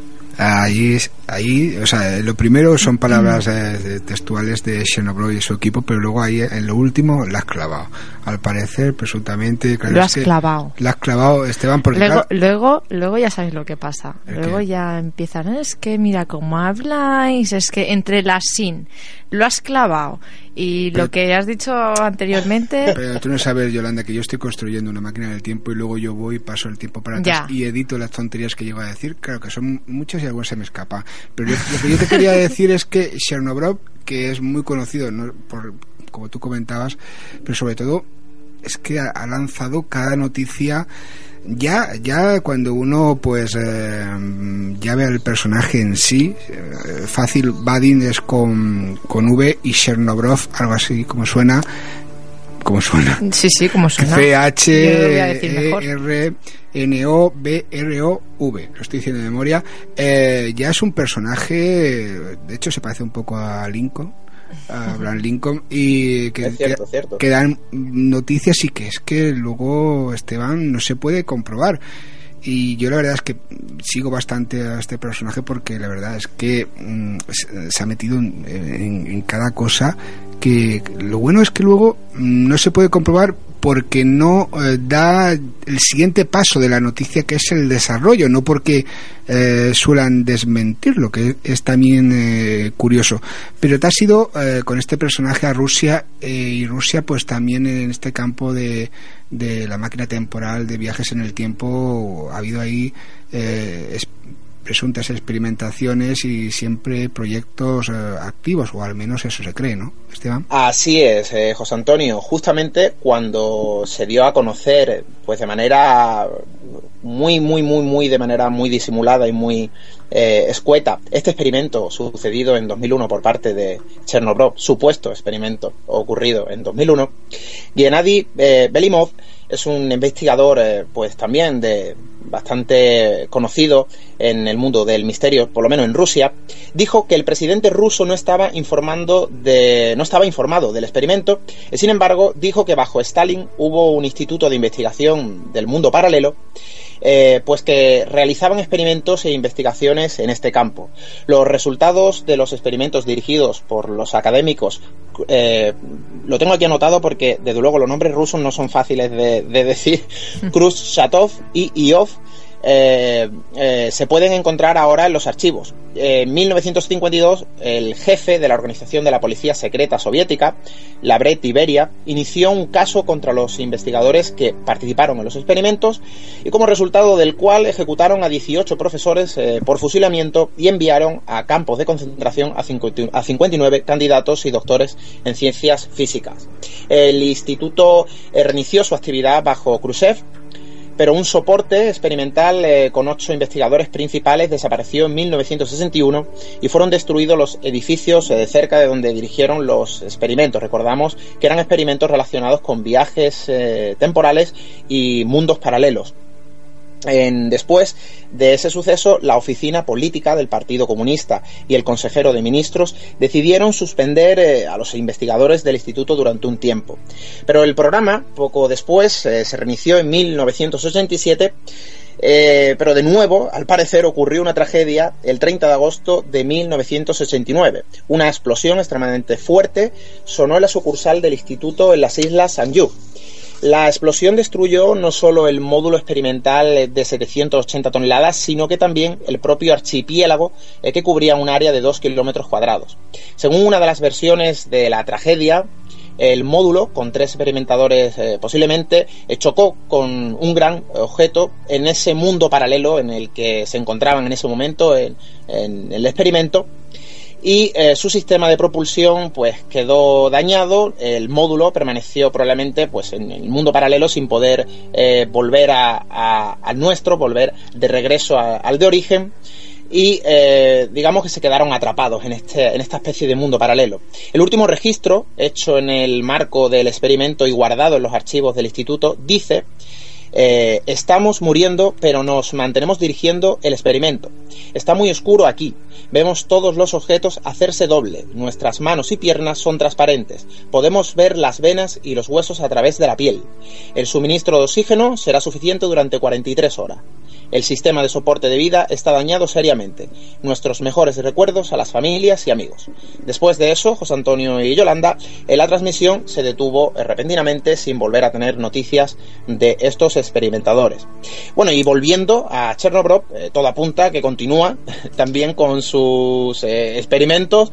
Esto eh, sigue para adelante, desde luego. eh, aún hoy en día parece ser eh, que ya no realiza los experimentos dentro de- del propio territorio ruso, pero que sí que está eh, dando, pues, con sus peculiares viajes, la vuelta al mundo, sigue con sus experimentos. Parece ser que no hay datos que salgan dentro de un círculo muy cerrado de científicos eh, rusos y, bueno, y algún que otro occidental. Y pues como decimos, este es un caso que salió a la luz, pues sobre todo cuando ocurrió este experimento o supuesto experimento eh, por parte de Chernobyl en 2001. Y bueno, y volviendo a Chernobyl, todo apunta a que continúa con sus experimentos aún hoy en día. Y, pero de ello se sabe realmente muy poco, fuera de un círculo muy cerrado de científicos rusos y algún que otro occidental, pero siempre de su confianza. Aunque se puede hallar muchísima información acerca de las teorías de Chernobyl desde su página web. Eh, si queréis, eh, aquellos que estáis al otro lado ahora mismo eh, oyendo esta particular historia, pueden tomar nota para visitar esta página web. Sería chernobro.narod.ru. En ella poco se revela acerca de los logros hasta ahora obtenidos, pero sí que hay algún detalle bastante interesante, siempre y cuando sepamos hablar ruso, porque desde luego está en completo ruso. Eh, se sospecha, eso sí, que Chernobyl ya no se, pues, se recluye a experimentar en el territorio de la antigua Unión Soviética, pero sí se asegura que recorre el mundo realizando sus extraños experimentos aún hoy en día. Claro, yo tengo un problema ahora, Esteban, porque, bueno, aparte de que no sé ruso, eh, la mayoría de secciones que tú haces, aquí Yolanda luego eh, pone en práctica lo que dices. Y ahora tú imagínate que ahora me mandará a mí a, a comprar las piezas para hacer una máquina del tiempo. Bueno, pues el manual está en ruso. Deberías de ir a Pues por que, aprende, la pues que aprenda ruso. Claro, y a la fuera de idioma. Bueno, pero a ver, yo me voy cerquita de donde tú vives, por ahí por- hay muchos rusos por, por Málaga, o sea que... Mucho, mucho, mucho, mucho. Hay Por por lo- aquí, por aquí es cierto que, que hay bastante. Lo mismo está Badin ahí mm, para este verano y practicando con la máquina del tiempo. Pues nada, eh, Esteban Palomo, Misterios en la Red. La semana que viene eh, volverás a esta tu sección y tu programa para traernos pues estas cositas de estos misterios que están en la red y la verdad es que nos apasiona, ¿verdad, Yolanda? Nos apasiona, nos apasiona. Pues nada, hasta la semana que viene. Hasta la semana que viene. Hasta la semana que viene. Continuamos con el programa.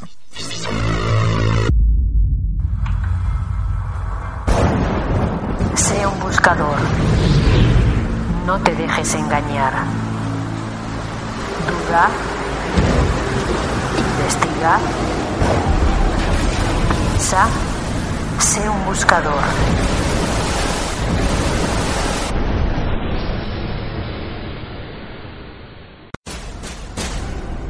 Misterios de siempre, con Juan Bocanegra.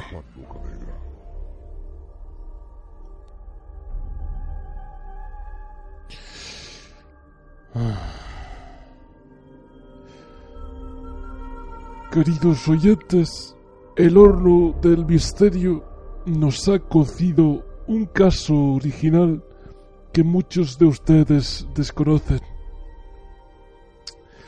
Pero no se preocupen, ser ignorante es una consecuencia lógica de ser oyente. Por eso me escuchan. o no. ¿Qué importa? Desde el conocidísimo pueblo de Valdepito del Morlaco nos llega una inquietante historia sobre desapariciones de personas. Desapariciones que han traído consigo rumores de fenómenos extraños, bizarros y posiblemente paranormales. La posibilidad de la apertura instantánea de agujeros de gusano que teletransportan a sus víctimas a otras realidades, otras dimensiones o simplemente las desintegran, dejando tras de sí un cúmulo de dudas y preguntas por responder. Y ahora prueben ustedes a decir esto sin respirar.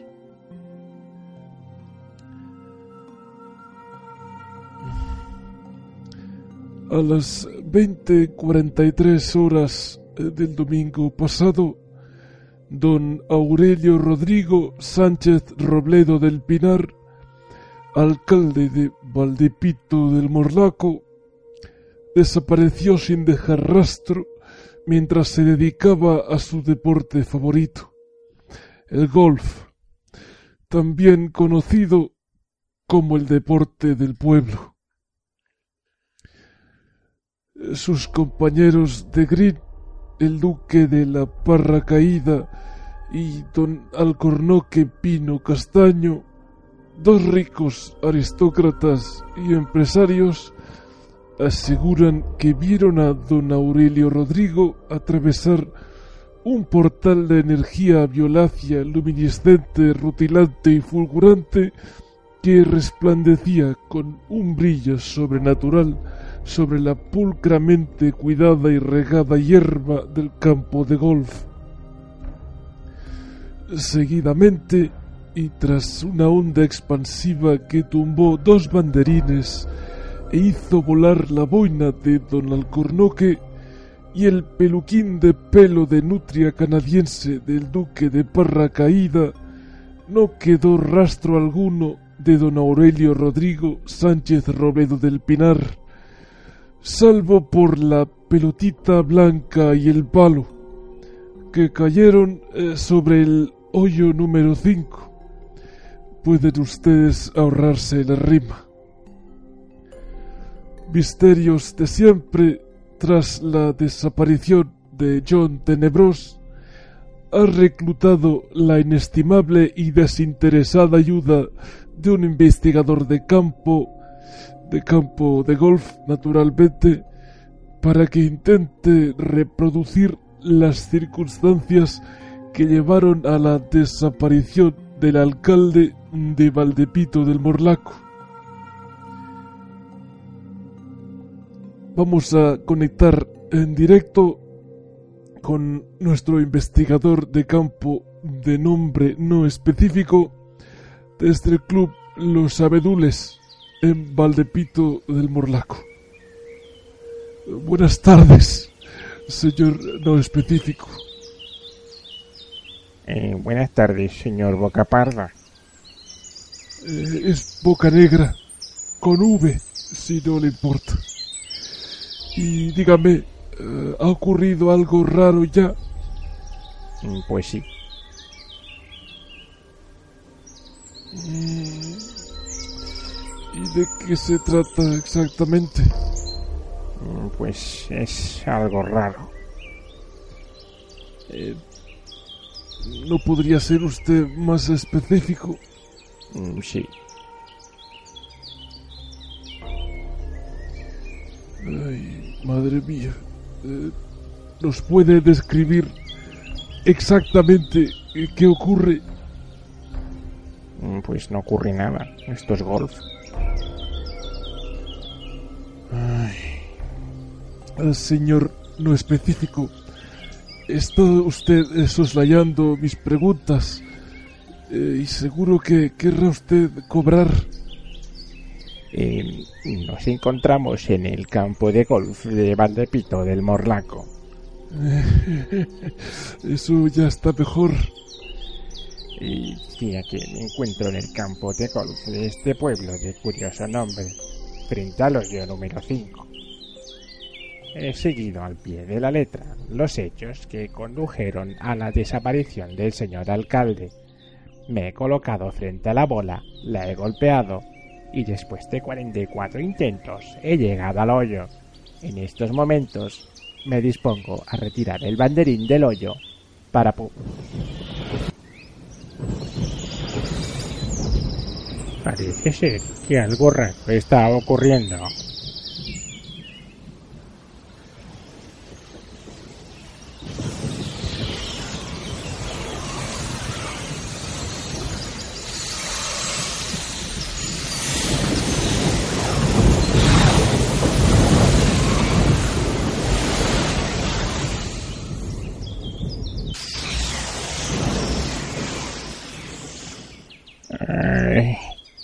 ¿Dónde estoy? Bueno, estoy... Parece que me he teletransportado a otro lugar. Un momento. Creo que oigo algo acercándose.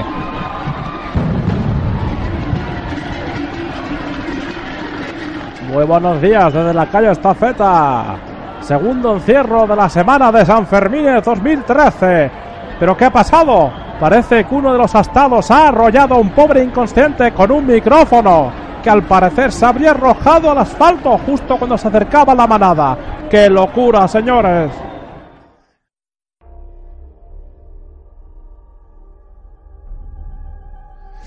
Mm, Hemos perdido la comunicación con nuestro reportero. Eh, prueba inequívoca de que existen portales a otros lugares, otros mundos y otras eh, dimensiones. Y que se están tragando sin piedad a quien quiera que se acerque demasiado. Esperemos eh, que a mis oyentes no se les trague ningún agujero de gusano y hasta entonces que pasen un bizarro día. Misterios de siempre, con Juan Bocanegra. www.enlabúsquedaradio.com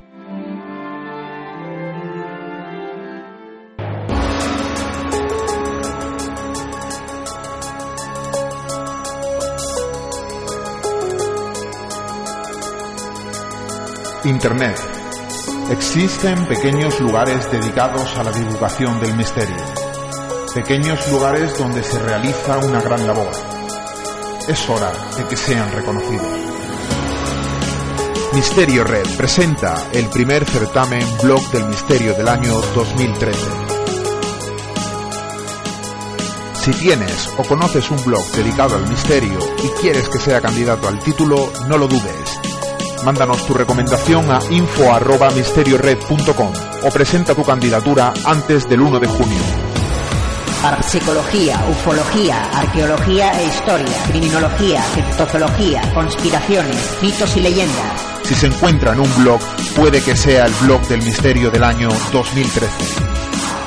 Premios al ganador y un sorteo entre aquellos internautas que votéis vuestro blog del misterio favorito. Un certamen organizado por Misterio Red y patrocinado por la editorial Círculo Rojo y Radio Edenex. Encuentra más información y consulta las bases en www.misteriored.com o contacta con nosotros a través de la dirección de correo electrónico info@misteriored.com. Primer certamen Blog del Misterio del año 2013. Presenta tu candidatura, vota tu blog favorito y gana premios. Pequeños lugares del misterio que ahora serán más grandes.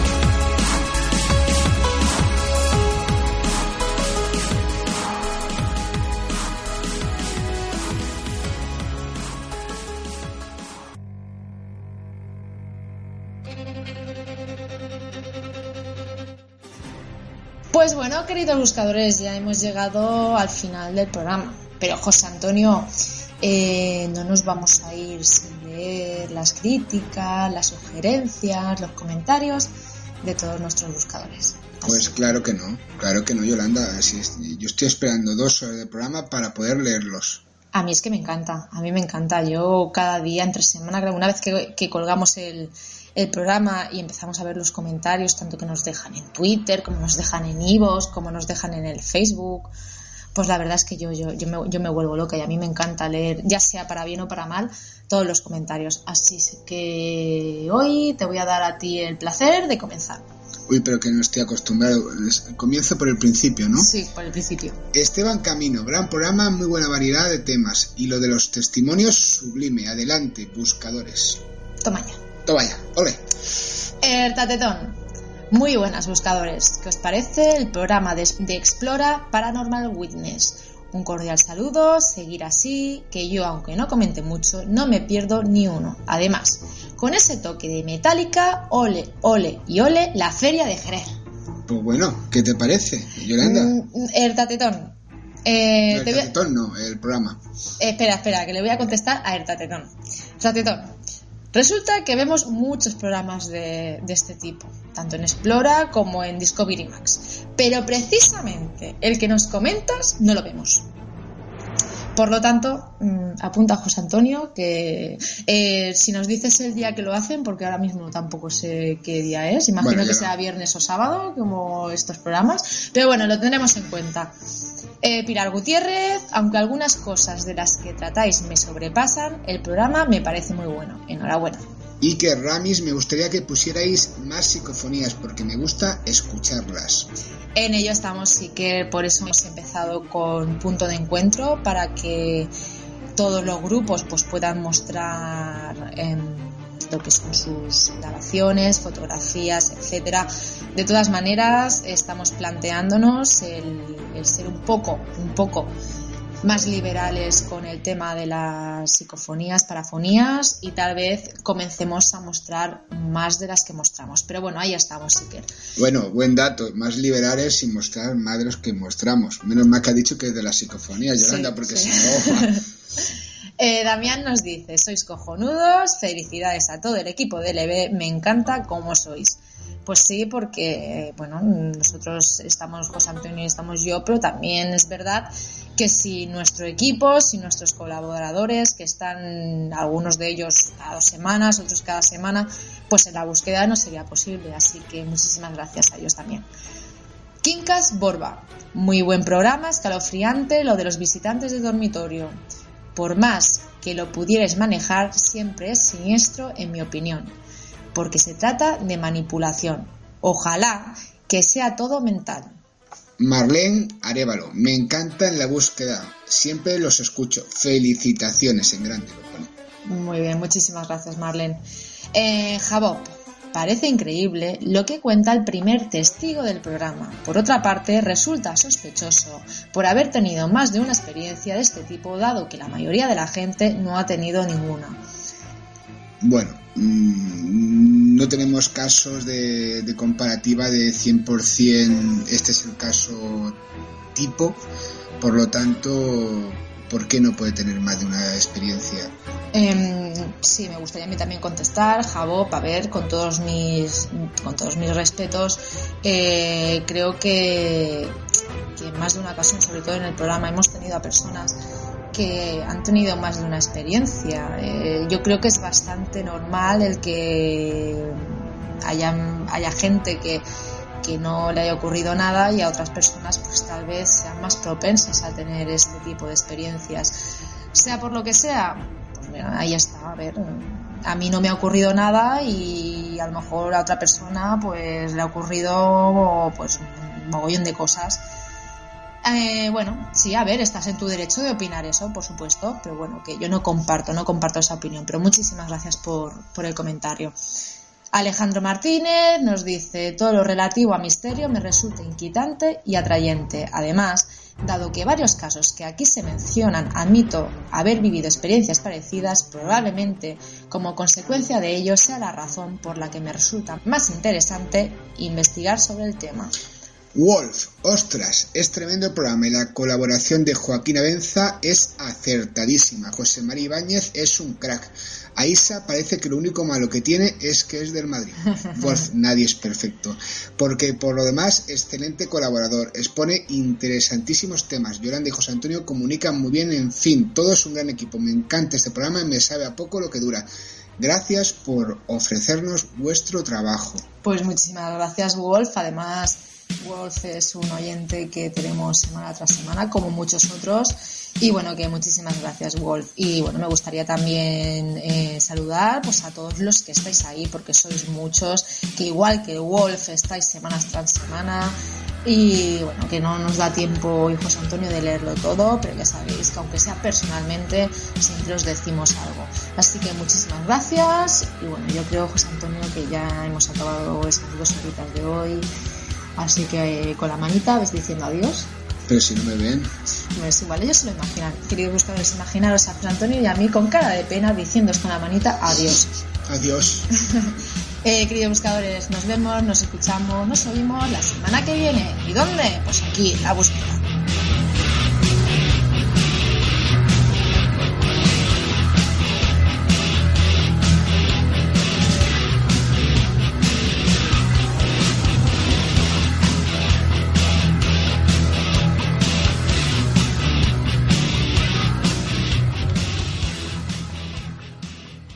En la búsqueda no se hace responsable de las opiniones vertidas por los invitados, colaboradores y oyentes mediante sus intervenciones en este programa.